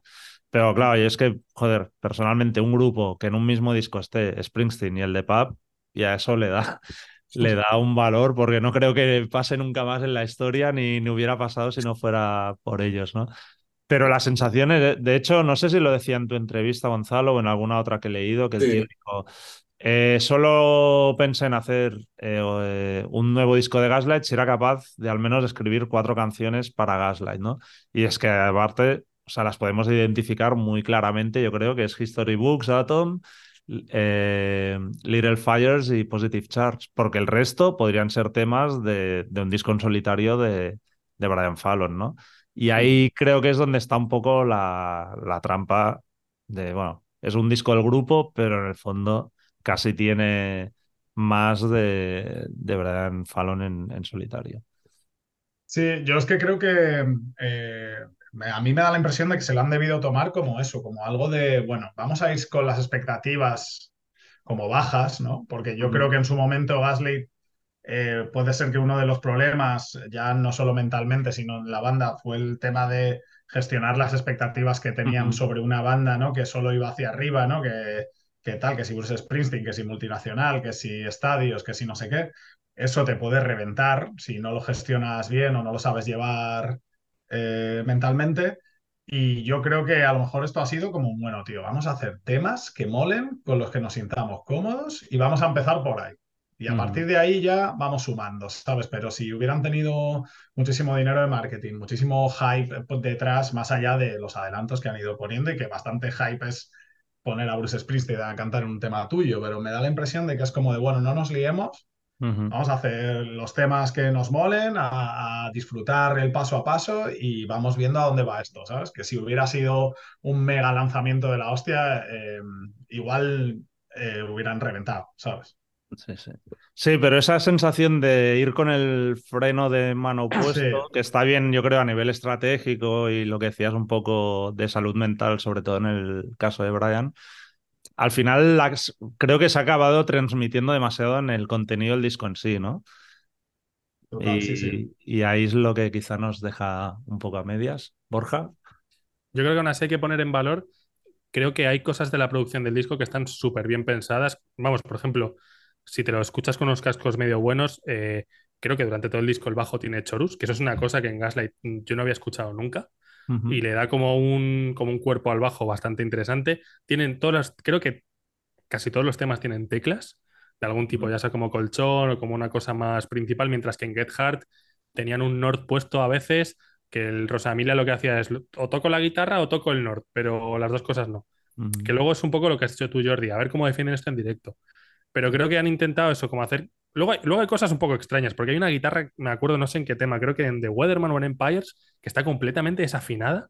Y digo, pero si esto suena, suena mal, o sea, suena feo. Pero aún así, digo, bueno, yo qué sé, por lo menos han intentado hacer un disco modesto con el que se sientan cómodos, a lo mejor, y decir, oye, pues han pasado nueve años del anterior disco, ¿qué podemos aportar aquí encima que pueda elevar un pelín el valor? A lo mejor ya no para la gente, sino para nosotros. No lo sé. Sí, de hecho, lo que decías de la guitarra y los teclados y tal, en Positive Charge, el solo de guitarra suena Sí. casi como un solo de Moog, que no sé si Justo. eso no es, pero Sí. es, es, es rarillo. Y por- justo ayer vi esto, que hacían una actuación en un programa de estos matinales de la CBS, creo que era, y tocaron dos temas eh, de este disco y uno de 59 Sound. Y aparte de Ian Perkins llevan un teclista también ya como parte de la Claro. banda, o sea que tiene sentido Claro. esto. Luego en directo, cuando, cuando planteen la gira también, a ver cuántos temas tocan de este disco en directo, ¿no? Que eso también es una pregunta que supongo que dirá más de, ese, di- de este disco que, que lo que hablemos aquí. Decir, oye, pues a lo mejor si tocan Little Fires y Positive Charge, pues se tomarán este disco como lo que es un poco una vuelta al ruedo y te voy a tocar 59 Sound y American Slang y todo esto. Pues si de repente llegan y de un setlist de 20 temas, 4 o 5 son de este disco, pues oye, a lo mejor están intentando, intentando apostar por esto porque creen en ello.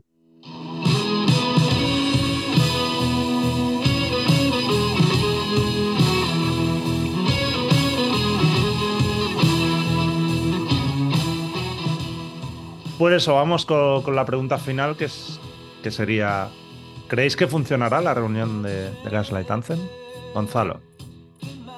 Pues a ver, yo creo que funcionará un poco, yo creo que regular, o sea, a nivel de, de conciertos, de arrastrar a gente y demás, pues yo creo que ahí sí, porque habrá mucha gente nostálgica que, que quiera volver a verles y demás, seguramente por lo menos ahora tendrán ofertas de festivales y, y en ese sentido les irá bien.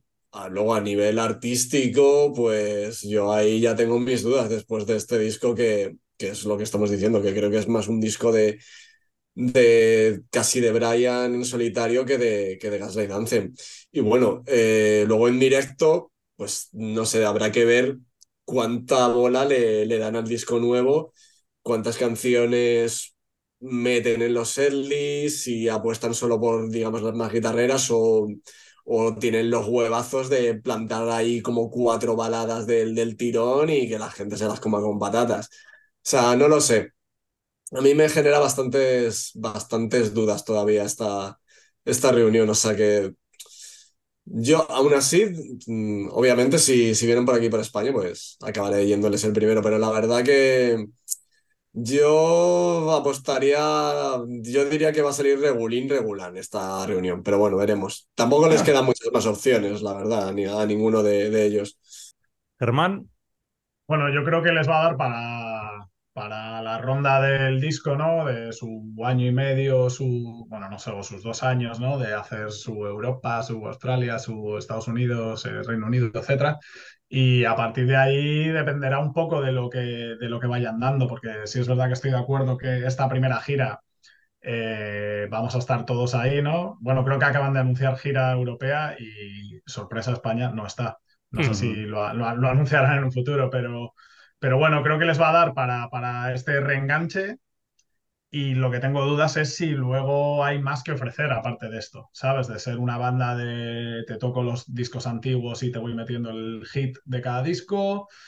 Ahí sí que no lo sé. Yo espero que, que esto sea un paso para ir a algo más, pero la verdad que veo difícil que mejoren la- los discos eh, que han hecho, la verdad. Pero bueno, ojalá me equivoque, no lo sé. Borja, yo creo que por una cuestión de nostalgia sí que va a funcionar, al menos lo que ha dicho Germán esos dos primeros años de la gira que hagan por el mundo. Pues porque la gente que nos gusta Gaslight estaremos ahí si podemos. Por una cuestión de, de apertura de público, no lo sé. Sobre todo porque al final todas estas bandas que son como un poco hijas de Gaslight Anthem, como pues, por ejemplo los Menzingers o Spanish Love Songs o los mismos Poop, creo que tienen más cosas que contar, creo que atraen más fácil al- a ese público eh, y creo que han hecho trabajos infinitamente mejores que, que ellos. Entonces, de aquí a dos años, pues oye, posiblemente estemos escuchando hablar de Gaslight de una forma constante. Más allá de eso, no lo sé. Y yo igual, que Germán, espero equivocarme, ¿eh? Y espero que dentro de dos años saquen otro disco y sea un discarral y oye, pues para adelante con todo. Pero bueno, no lo sé. No, no sabría qué decirte, la verdad. Lo, lo de siempre, si vienen a España, voy a estar el primero cantándomelo todo. Ujú. Bueno, seguramente, como hemos, a, a modo de resumen de, de lo que hemos ido diciendo, todo dependerá al final de Brian Fallon, ¿no?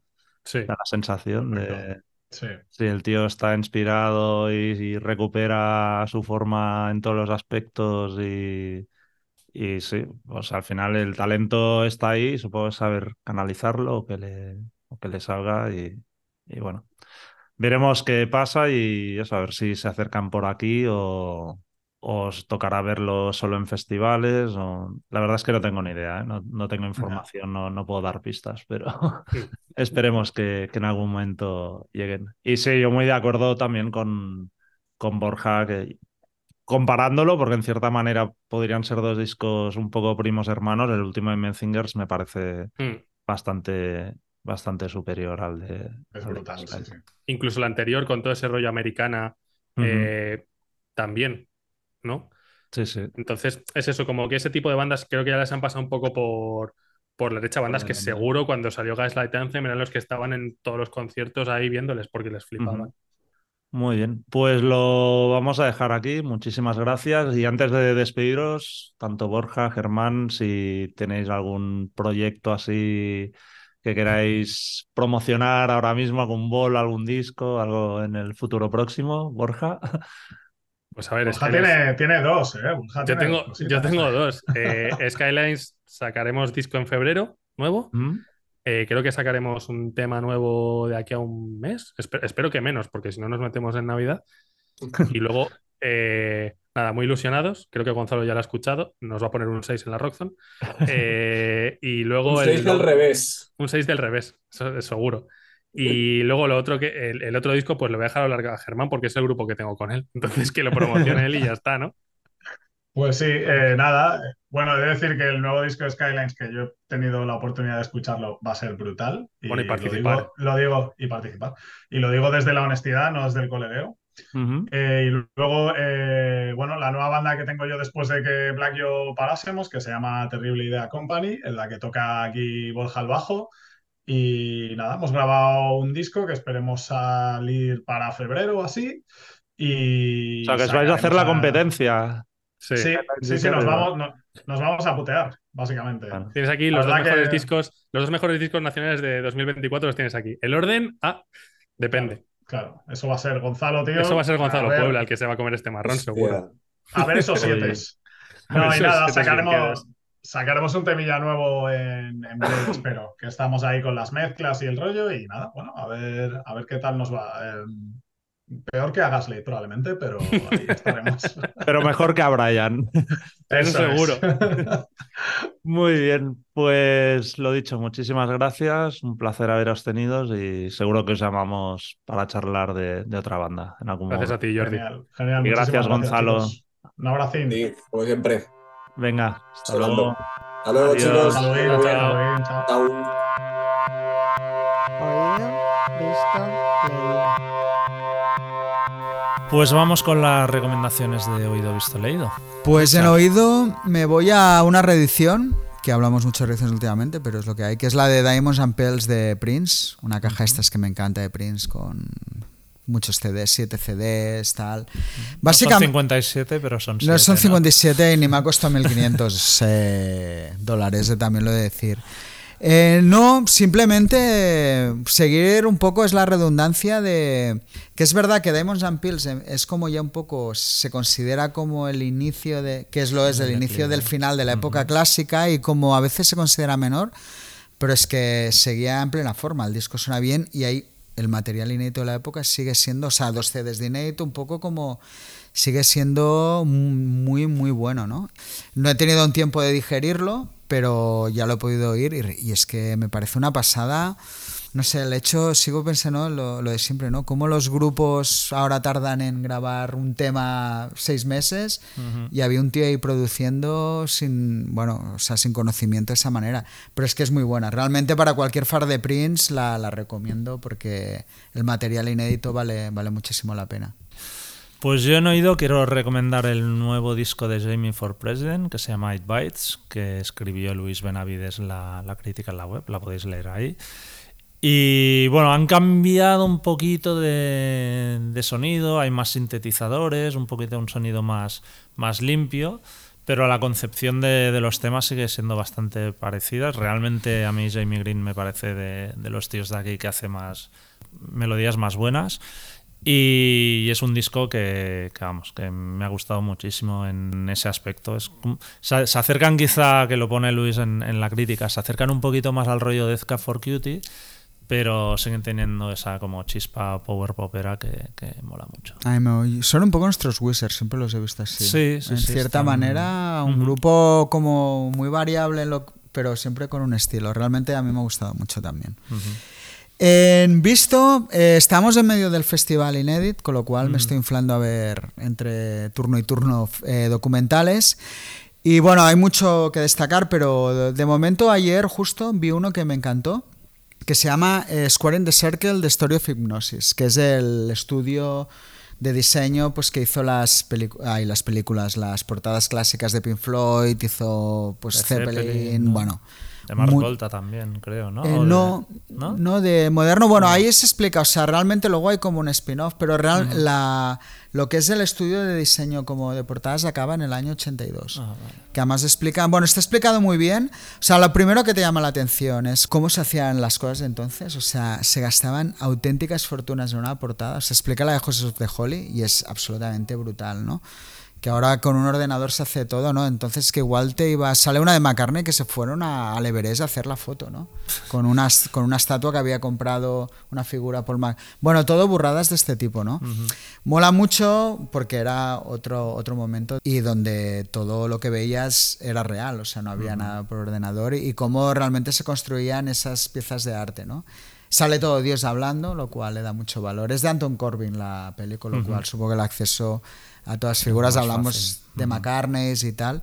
Y luego un poco como de, de golpe, lo típico, ¿eh? Dos socios súper diferentes, la fricción entre ellos, uno el más artista, el otro tal. Y como en un momento, ostras, eh, hay el cambio en los 80 de paradigma y en dos años se van como, como a la mierda, ¿no? Porque todos los artistas quieren otro tipo de cosas. Y está súper chula, o sea, la peli, como saber los procesos creativos es, es alucinante.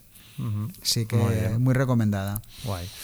Pues yo en visto quería comentar un concierto que fui el sábado que organizaba Block and Roll en el Ateneo La Armonía en Fabra y Coats, aquí en, en Barcelona, un festival así pequeñito con, con cinco bandas locales, Tarasca, Disaster Jack, Sonic Beast, Malamar y Serpent. Y sobre todo me, me gustó por descubrir un, un escenario nuevo que no te esperas que de golpe estés en una sala, debían caber igual 400 o así, con un buen escenario, un buen sonido, eh, birras a dos pavos, la entrada valía 8 euros. Y bueno, aunque es verdad que el capitalismo se lo está comiendo todo, pero siguen habiendo espacios alternativos y gente que organiza un poco cosas por, por amor al arte. Y la verdad es que todos los grupos estuvieron muy bien. ¿Y cuánta gente había más o menos? Pues claro, iba entrando y saliendo. Yo no sé, yo creo que de media debía haber unas 200, una Bueno, cosa no así. está mal, ¿eh? Pero bueno, está, 200 está bien, está bien. Muy Así bien. que estad atentos porque Bueno, hay cosas que, que están pasan, por ahí que pasan y, que el no nos futuro de las salas que hablábamos el otro día está por gestiones como esta, ¿eh? más que las salas comerciales que necesitan otro tipo de estructuras. Así que, bueno, pues felicidades, ¿no? Sí, sí, totalmente. por la iniciativa. Y he leído, eh, voy a hablar de un libro que me ha leído y que lo disfruto un montón, que se llama I Lost It at the Video Store, eh, A Filmmaker's Oral History of a Vanished Era, eh, escrito por Tom Bronston. Básicamente es una historia de la época de los videoclubs, explicada por cineastas de un poco que crecieron a la par de a través de los videoclubs. Está Kevin Smith y Tarantino, que son como los dos grandes ejemplos que siempre se habla de, de ello. Pero la historia es fascinante, además es muy curioso cómo tiene yo historias orales sobre la industria de música, he leído muchas y me encanta, pero no había leído sobre esta época. Y realmente ves mucho los paralelismos que hay entre cómo desaparece una y cómo desaparece la otra, ¿no? Siempre aquí explican que claro, hubo una época que es que no se vendían los VHS, o sea, solo podías alquilarlos porque no había de venta. Y cómo la educación de todos estos cineastas se hace, pues de repente tiene la oportunidad que no habían tenido otras generaciones. Dice, claro, de ver las películas las veces que querían. Antes de esto no podía pasar. Y luego sí que explican que la llegada al digital, hablo del DVD, ¿eh? no del streaming, ya lo cambia todo, ¿no? Porque hace que entren como las grandes cadenas como Blockbuster, que elimina todo, mucho del entramado de videoclubs de Pequeños. mom and pop stores que les llaman allí, ¿no? De el videoclub que sería aquí de barrio. Y cómo cambia el juego completamente, empieza a haber venta, que antes no existía de una manera más comercial. Pero es brutal, ¿no? Porque también es eso, es que se explica cómo se creó un mercado con los VHS de películas que iban directas a vídeo, pero que generaban el suficiente dinero, pues igual vendían 250.000 copias solo de, en videoclubs ¿eh? de venta. Y eso pues hacía que, que pudieran hacerse películas sobre todo de terror y de género que funcionaban. Y así es un poco como nacieron fenómenos como Sexo, Mentiras y Cintas de Vídeo, que fue una peli que iba para vídeo, y un poco Reservoir Dogs. eh, se explica que Tarantino quería cine, pero que nadie se lo garantizó, ¿no? Que realmente empezó como una cinta de videoclub y que a pesar de que luego es verdad que consiguieron a Harvey Keitel ya que le ayudaba un poco más, pero que la idea era Que fuera directamente una peli de... de videoclub o que a ver qué chances tenía de, de ir a cines, ¿no? La verdad es que es súper entretenido, no es muy largo además, con lo cual no hay paja y bueno, muy muy disfrutable. Así que repito, hay los citas de Video Store, Filmmakers, a Filmmakers Oral History of a Era. ¿Y de quién es el autor? El autor de, sí, es eh, Tom Bronston. La verdad es que yo lo he comprado vía online, no sé si se debe estar en alguna tienda, pero vale, vale la pena. Muy bien. Pues yo he leído, quería comentar un artículo de. Bueno, lo leí en Infolibre, pero el Confidencial también le, le dedicó un, un artículo al, al fenómeno este de Íñigo Quintero. Que el de Infolibre, el titular ya lo hice todo. Así se fabricó el milagro de Íñigo Quintero. Tres inversores colocan a Dios en el número uno de Spotify, ¿no?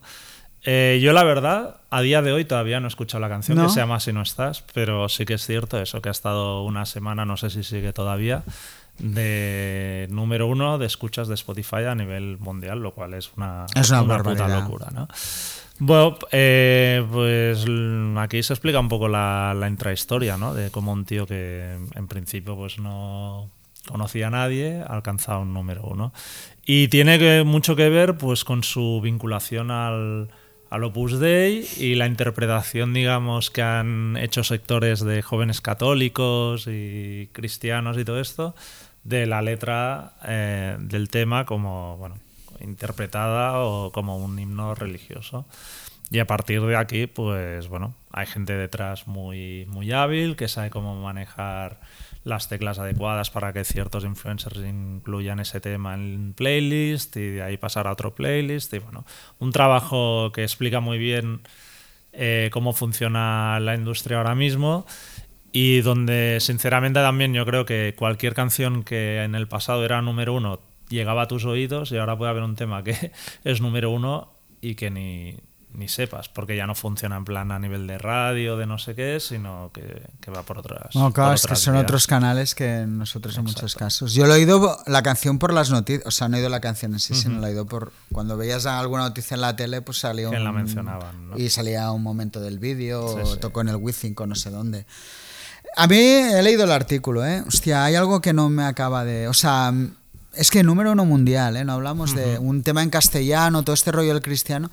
Pero bueno, también es verdad que las viralidades cuando se encienden parece que, que no tienen fin, ¿no? Entonces...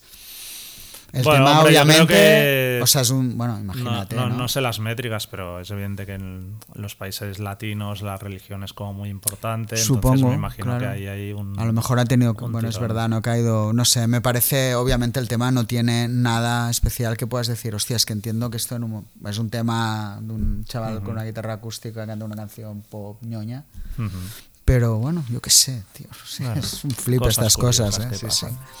Sea que eso. Muy bien. pues vale, pues nada, hasta la aquí. semana que viene.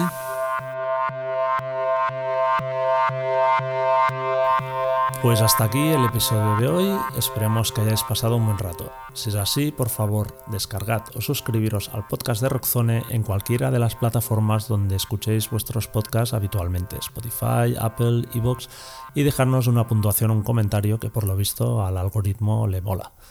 Y si os ha gustado, no dudéis en recomendar el podcast a vuestros amigos. Muchas gracias, hasta la semana que viene y hasta entonces podéis seguirnos como siempre en nuestra web rockzonemac.com, así como a través de Facebook, Twitter o Instagram. Nos vemos.